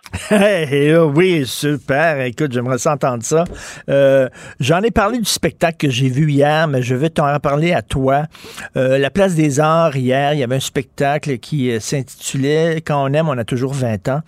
Et sur scène, Mathieu, il y avait Jean-Pierre Ferland, il y avait Claude Gauthier, il y avait Yvon Deschamps, il y avait Clémence Desrochers. Probablement chacun, peut-être la dernière fois qu'on va les voir sur scène, on rendait hommage à ces géants de la, de la chanson québécoise. Mm-hmm. Ils étaient tous blancs. C'était tous des blancs. Et alors, c'était ça le Québec à cette époque. Et alors? Oui, puis on pourrait le dire avec un terme technique qui nous vient du grec probablement, so fucking what. C'est-à-dire, quand, quand on, on, a ça, j'essaie de comprendre le problème, en fait, c'est-à-dire, jusqu'à il n'y a pas si longtemps que ça dans notre histoire, effectivement, on était surtout blanc. Puis tout comme au Japon, ils ont surtout l'air, ils ont l'air asiatiques, puis euh, ils ont l'air des Japonais. Et puis globalement, en Afrique noire, on est noir. Et puis bon, on peut poursuivre la chose longtemps. Mais globalement, jusqu'à l'immigration massive des dernières euh, décennies, des dernières années, le monde occidental était essentiellement blanc. C'est comme ça. Je sais. Et là, il faudrait se culpabiliser après coup pour l'avoir été. Alors il y a quelque chose d'un peu étrange là-dessus, d'autant que les Québécois n'ont jamais, on est, tu sais, il y, a une pathologie de la, appelons ça de l'identité blanche, c'est le suprémacisme blanc, c'est un machin américain, c'est un machin du sud des États-Unis, c'est euh, le, le, le, travers africain-mère, c'est-à-dire c'est le propre du régime de l'apartheid, qui, qui, qui, qui, est un régime scandaleux, il n'y a pas le moindre doute. Mais mais les Québécois ne sont pas historiquement définis comme blancs. Ils sont définis par leur langue, leur culture et ainsi de suite. On les qualifiait de nègres blancs d'Amérique, faut pas l'oublier. Bon. Mais une fois que tout ça est dit, on était, oui, on était blanc. S'il faut se regarder dans le miroir, globalement, c'est ce qu'on était. Eh bien, ça fait scandale aujourd'hui, et on considère que c'est finalement, ça fait tâche dans le portrait. Puis il y a même cette idée de réécrire l'histoire pour retrouver dans le passé les traces du multiculturalisme ou de la diversité telle qu'on se la représente aujourd'hui. Moi, je regarde ça, je me dis là, il y, a des limites à toujours se culpabiliser de tout. Il y a des limites, dans, on se regarde dans le miroir, dans le miroir, on se culpabilise. Il y a quelque chose d'insupportable là-dedans. Et pire que tout, c'est que les racialistes vont finir par pousser des gens à se définir comme blancs. En dernière instance, on va se faire traiter de blanc tout le temps. Vous êtes blanc, trop blanc, il y a trop de blanc, il y a trop de blanc. Mais il y a bien des, des gens qui vont dire, bon, OK, OK, on est blanc, puis comment ça, on est trop, c'est quoi cette manie-là? Puis s'il faut se définir comme blanc, mais on va avoir une espèce de logique de racialisation de toutes les appartenances. Alors que ce qui permet de transcender la logique raciale, c'est la nation, faut pas l'oublier. On a Mais là, qu'est-ce qu'on voit? On voit, c'est un refus de l'héritage, c'est un refus de la culture, puisque tu, c'est un spectacle d'adieu dont tu nous parles en quelque sorte, mais oui. c'est un Québec qui méritait quand même notre amour. C'est un Québec qui n'avait pas que du mauvais. Tout à fait. Dans la salle, c'était pas mal blanc. là. Je, suis pas allé voir sur les, balcons et tout ça, mais j'ai regardé, puis c'était des gens de cette génération-là. On n'a pas euh, à, être honteux de ça. Écoute, on est une subvention. Notre culture, elle est subventionnée. On a besoin de subventions pour faire naître notre culture, la faire vivre. Euh, et maintenant, les artistes doivent répondre à des quotas. Euh, on te dira pas, euh, est-ce que le scénario ton film est bon? On va dire, euh, est-ce que, bon, ton quota de personnages racisés, et attends une minute, pas n'importe quoi, ça doit être des, des, des, des personnages qui sont inspirants. Il faut que ça soit un médecin noir, il faut que ça soit un chercheur indien, mais, mais t'es es détenu en prison, là. il faut que tu t'assures que ce soit tous des blancs, là. Oui, mais, je, je précise que ça, ça fait penser quand même au, euh, à l'art officiel sous le régime soviétique. hein. C'est-à-dire, évidemment, il faut pas pousser la comparaison trop loin, mais un art qui a pour fonction de valoriser, de consolider l'idéologie officielle, de la, de la pousser toujours plus loin. Et là, on va nous dire, est-ce que finalement cette œuvre d'art porte des bonnes valeurs, oui ou non? Ce qui a le défaut de ch- chasser l'histoire de la littérature, de la peinture, de la chanson, bien des œuvres qui sont pas exactement cadrées dans le moule diversitaire, justement. Mais on passe du réalisme socialiste au réalisme diversitaire et on n'est pas conscient, je crois, du fait qu'on bascule dans un monde de moins en moins libre, de plus en plus congelé, de plus en plus étroit, de plus en plus gainé idéologiquement. Et on entre là-dedans. Et puis, je reviens sur l'exemple au début de notre échange sur la question des, de la littérature jeunesse. C'est que là, on veut finalement, dès l'enfance, il ne s'agit plus d'avoir des lectures qui inspirent, appelons ça les grandes vertus, les, le, le- le désir de se dépasser, de tout, ce qui fait, tout ce qui permet en à, la jeunesse d'être aventure et voyage euh, à tout moins mental. Non, il s'agit maintenant de discipliner, de programmer idéologiquement la jeune génération, de la pousser à se définir dans une logique raciale, puis de nous culpabiliser d'être là finalement depuis 400 ans parce qu'apparemment on n'était pas assez de pluri- pluriel et ainsi de suite depuis les origines. Donc on est dans cette espèce de cercle un peu infernal idéologiquement où c'est une logique de culpabilisation à outrance, c'est à qui se fera le plus de signalement moral publiquement en disant mais moi, moi je suis ouvert, moi je suis ouvert, moi je suis ouvert. Et puis à travers ça, il y a une chose qu'on oublie, c'est que les Québécois francophones sont généralement les seuls à s'intéresser à leur propre culture. On les accuse de ne pas s'ouvrir suffisamment à l'autre, mais l'autre s'intéresse-t-il à nous? Ça, manifestement, c'est une question qu'on pas. Ça, je l'ai vu hier.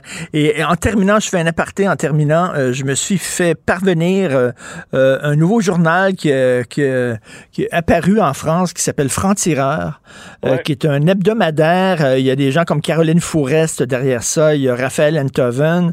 Et euh, j'ai eu le premier numéro hier que j'ai lu avec très grand intérêt. Et on dit là-dedans que le, le, le métier d'intellectuel, les combats que doivent mener les intellectuels sont de plus en plus complexes parce qu'on doit combattre sur deux fronts. Euh, on doit combattre, oui, les woke, euh, c'est ce genre de gauche identitaire, mais on doit aussi combattre la crispation aussi d'identitaires de droite. Et donc, eux, eux se, se, se, se disent, se semblent de, être fiers de dire d'extrême centre.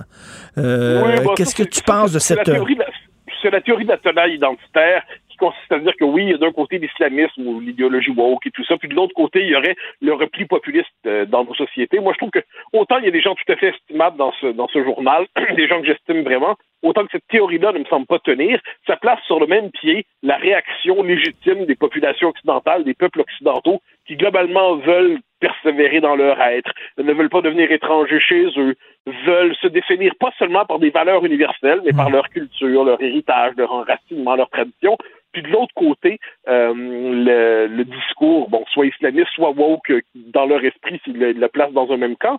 Et j'ai l'impression que pour moi, je le dis en tout respect pour plusieurs de ces personnes-là, ça c'est un discours de gens de gauche qui ont compris que l'islamisme le multiculturalisme et puis le wokisme, c'est des thèses distinctes, on s'entend, mais dans leur esprit, ils le mettent dans une même catégorie. Ils ont compris que c'est dangereux, mais ils veulent demeurer de gauche. Donc pour demeurer de gauche, ils ont besoin d'inventer un péril, euh, un péril équivalent à droite pour se dire que nous, on est l'extrême centre et on n'est pas, euh, on ne bascule ni d'un côté ni de l'autre. J'y vois, euh, appelons ça, c'est un, un- un- une chose propre à une partie du milieu intellectuel français où on peut être lucide à condition de continuer à se dire de gauche. De quelle manière on peut continuer à se dire de gauche C'est en voyant de l'extrême droite partout. Disons que c'est le, C'est un travers de ce journal qui, par ailleurs, n'est pas sans intérêt. On y trouve une écrivaine remarquable, Daphne Shelbani. Euh, on y trouve des gens de grande qualité. Mais ce, cette théorie-là me semble plus boiteuse que, que féconde. En tout cas, dans le premier numéro, on- tu vois, on s'attaque à Zemmour. Dans le deuxième numéro, euh, qui est paru hier, c'est tous les mercredis, on s'attaque à l'islamisme.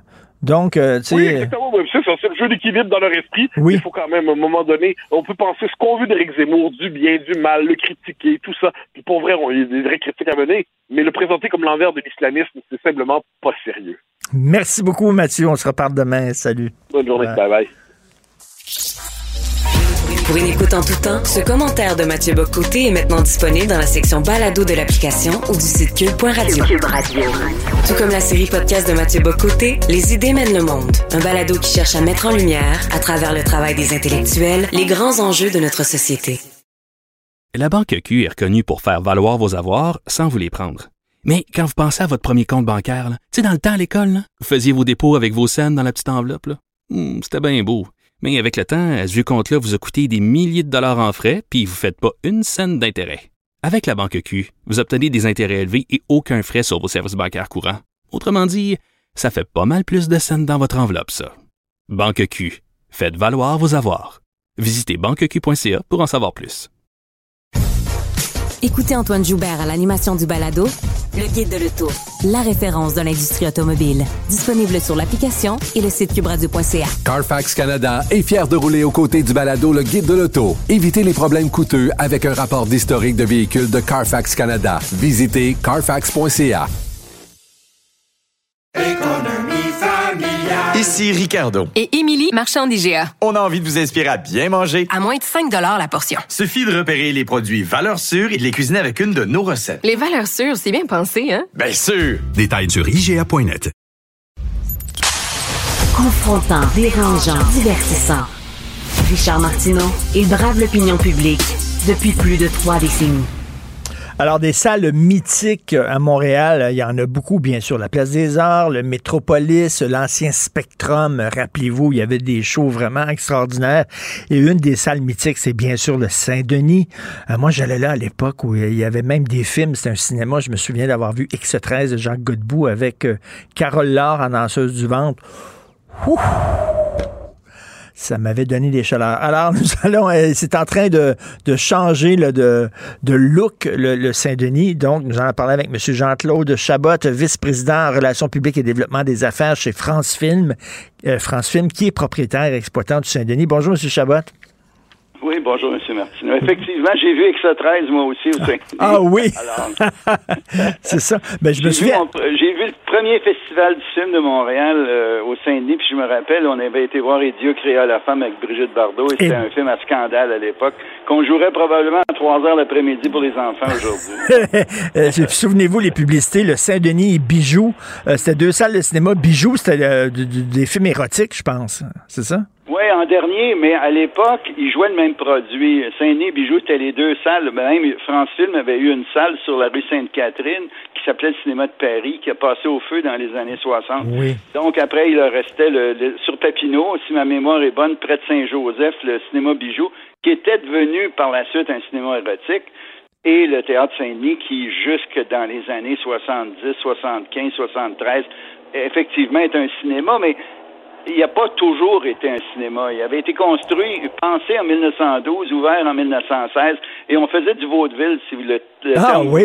quelque chose, où on spectacle cinéma, film silencieux, puis finalement, ça a été le berceau du cinéma français, les premiers films québécois, Aurore, l'enfant martyr, Séraphin, et tout ça jusqu'à peu près en 72-73, où est-ce qu'on a décidé de faire du spectacle et que Gilbert Rozon a débarqué avec le festival Juste pour rire, André Ménard avec le festival de jazz, et c'était les années de gloire du spectacle au Théâtre Saint-Denis. Ah, je savais pas qu'on faisait du vaudeville. C'est intéressant. Qu'est-ce qui va se passer? Là? On a vu qu'il y avait des, bons, des, des- des travaux de construction devant le Saint-Denis. Ça va ressembler à quoi, le nouveau Saint-Denis? Ben, le nouveau Saint-Denis, d'abord, devient l'espace Saint-Denis. Alors, si on fait un parallèle re- relativement facile, c'est comme le Grand Théâtre Saint-Denis va être à l'espace Saint-Denis, ce que Wilfrid Pelletier est à la Place des Arts. Donc, Hmm. ça va être une des salles du complexe. euh, on peut glisser entre parenthèses que le tout a failli être démoli il y a une dizaine d'années pour faire des condos. On l'a sauvé extremis. Bravo. Et là, ça va devenir d'abord la, la phase 1 qui est presque terminée. On va ouvrir au mois de mai avec un restaurant haut de gamme au coin de Maisonneuve et euh, Saint-Denis qui va être adjacente au studio Cabaret qu'on a fait le lancement cette semaine qui va ouvrir à peu, euh, le 8 juin ou le 7 juin de mémoire avec un festival de cirque monté par les Cédois de la main. Et ça va être une salle unique à Montréal puisqu'elle va avoir son, elle va être euh, entièrement euh, sur fibre optique et on va avoir un, un, un studio de captation son et image intégré donc, la possibilité Wow. de capter, diffuser. Ouais, c'est et des murs en LED, donc des murs interactifs, quelque chose qui n'existe pas. Là. On est en train de créer un- une nouvelle façon de, de présenter des trucs. Et cette salle-là va être aussi euh, adjacente au restaurant. Et à l'image du Capitole de Québec, on va pouvoir y servir des, des repas. Donc, on l'appelle notre salle multifonctionnelle. Puisqu'on recule en arrière, c'est l'ancien cinéma chevalier qui était devenu le Saint-Denis 2. Et tout ça va faire suite en 2023 à la rénovation de la salle mythique que vous parliez tantôt. Ben, là, en- entre vous et moi, un restaurant haut de gamme, ça va faire du bien dans ce coin-là parce que je m'excuse, là. Il y a- il y Mais a- quand on recule avec ce 13, rappelons-nous qu'il y avait des restaurants haut de gamme sur Saint-Denis. Euh, moi, je me rappelle la Silla. On Ben recevait oui. nos clients haut de gamme, etc.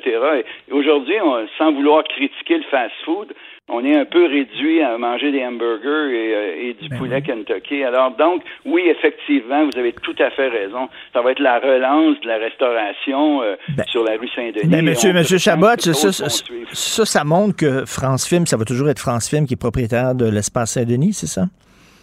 Oui, France Film appartient à la Fondation JADSF, qui est votre fondateur comme notre fondateur. C'est le fondateur de Télémétropole, mais c'est avant tout, en 1930, 31-32, le fondateur de la compagnie France Film, qui éventuellement a été cédée à une fondation créée par DeSèvres, qui est devenue la Fondation JADSF et qui aujourd'hui retourne une dizaine de millions par année dans, le- dans, dans le milieu. Mais ceci dit, vous avez raison, ça va demeurer une propriété québécoise appartenant à la Fondation Mais ça, ça veut dire que ça, ça veut dire que cette fondation-là et France Film croit encore à la rue Saint-Denis. Euh, tu sais, parce qu'on regarde la rue Saint-Denis, M. Chabot, euh, c'est plus ce que c'était. Ça fait vraiment pitié par moment. Euh, et c'est le fun de voir. Ben, on, on espère que ça va donner comme un coup de jeune à cette rue-là, puis qu'elle va revivre. Comment vous avez vu euh, Est-ce que vous trouvez vous qui connaissez bien le coin, est-ce que vous trouvez qu'effectivement il y a eu un déclin de la rue Saint-Denis? Mais le mot est faible. Euh, on, on, on, on se chicanera pas aujourd'hui. euh, vous avez tout à fait raison. Il y a dix ans, j'ai remis les pieds sur Saint-Denis. Moi, j'avais construit le cinéma Quartier Latin il y a plusieurs années sur Emery. Et j'étais désolé de voir euh, la rue Saint-Denis était rendue, soyons honnêtes, là, un lieu de malfamé où drogue et prostitution. euh, honnêtement, même les clients du Théâtre Saint-Denis se plaignaient de- des gens qui fréquentaient la rue Saint-Denis. Certains avaient même peur d'amener leurs enfants. Donc, on a fait une assemblée, on a réuni toutes les, tous les intervenants du quartier en passant par le CHUM, l'UCAM, la Cinémathèque, la Grande Bibliothèque. Et ensemble, on est allé voir le monde politique et on a dit aux politiciens, on se met ensemble en tant que citoyens, puis on va relever le quartier. On a fait faire des études.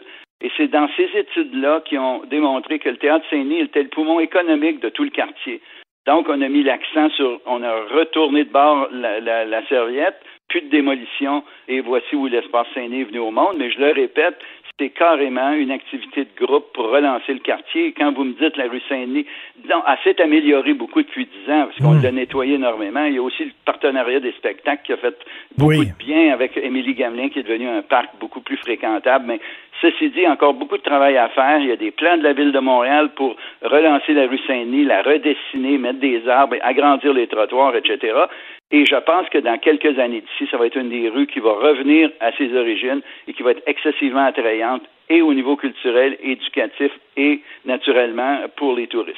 Donc, euh, malgré les Netflix de ce monde et les, euh, les lunettes de réalité virtuelle, vous espérez encore, vous y croyez encore que les gens vont sortir pour aller voir des shows dans des salles?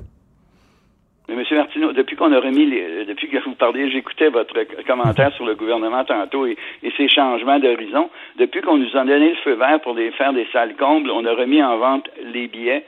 Et je vous dis, je n'exagère pas, ça se vend comme des petits pains chauds. Est-ce qu'on est surpris? Nous, on y croyait, mais beaucoup étaient sceptiques. Moi, je peux vous dire que les gens ont le goût de sortir. C'est formidable d'avoir des grandes télévisions et des plateformes à la maison. Il reste que l'être humain a besoin, une fois de temps en temps, de partager.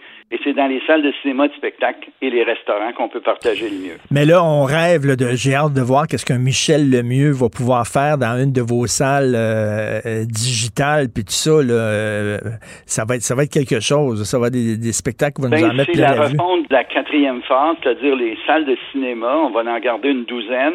Les autres vont être troquées en, en salles virtuelles. C'est une expérience qui existe à Tokyo que je n'ai pas vue, mais on va l'adapter à Montréal. On est quand même le, berceau de l'intelligence artificielle à Montréal. Ça que des technologies québécoises et ça va être un salon qui va vous permettre, on va vous scanner quand vous allez rentrer. Donc, vous allez faire partie intégrale de l'histoire de Montréal de Jacques Cartier aujourd'hui. Honnêtement, ça va être excessivement agréable. On nous parle d'un- d'un bail de vingtaine d'années, plusieurs, quand, quand je dis plusieurs, c'est entre 25 et 30 millions d'investissements. Fait qu'ils doivent y croire et c'est les gens qui opèrent Montréal en histoire. Donc, c'est quand même des gens qui ont de l'expérience. Ben, j'ai super hâte de voir ça. C'est une très bonne nouvelle pour la rue Saint-Denis. Et entre vous et moi, là, comme amateur de cinéma, là, je m'ennuie de l'époque des cinémas de quartier. Quand on pouvait aller voir des films au Monaco, à Villemort, puis à l'Odéon Verdun, à rue Wellington, puis c'est la belle époque, ça, quand même. Ben, vous avez raison, puis je rajouterais une montre de la rue Bélanger où j'allais passer mes dimanches après-midi. Oui, mais oui. Disons que c'est le fun de regarder en arrière, mais il faut aussi regarder en avant. Et Ah, oui. faut aussi plaire à la jeunesse d'aujourd'hui qui est beaucoup plus techno que nous, on l'était à l'époque. Donc, mais il y a de l'avenir, puis Montréal doit reprendre euh, son hégémonie en tant qu'attrait touristique. On doit être bien sur l'île de Montréal, puis il y a beaucoup d'ouvrages à faire. Ben, super, bravo. J'ai très hâte de voir ça. Merci beaucoup, M. Jean-Claude Chabot. Merci. Merci, Merci. au revoir, bonne journée. Là, c'est tout le temps qu'il me reste. là. Il, y a- il il du Trisac, là, il est en régie, il me fait des grimaces, là, puis ça, là. il veut rentrer là, dans le studio. Fait que c'est lui, Benoît, qui prend la relève. À midi, bien sûr, il y a notre conversation ensemble. Merci pour la recherche, Florence Destou, Florence Lamoureux, les deux Florence, Carl Marchand, merci Maude Boutet, à la régie, à la réalisation, Charlie Marchand. On se reparle demain à 8 h. Passez une excellente journée. Cube Radio.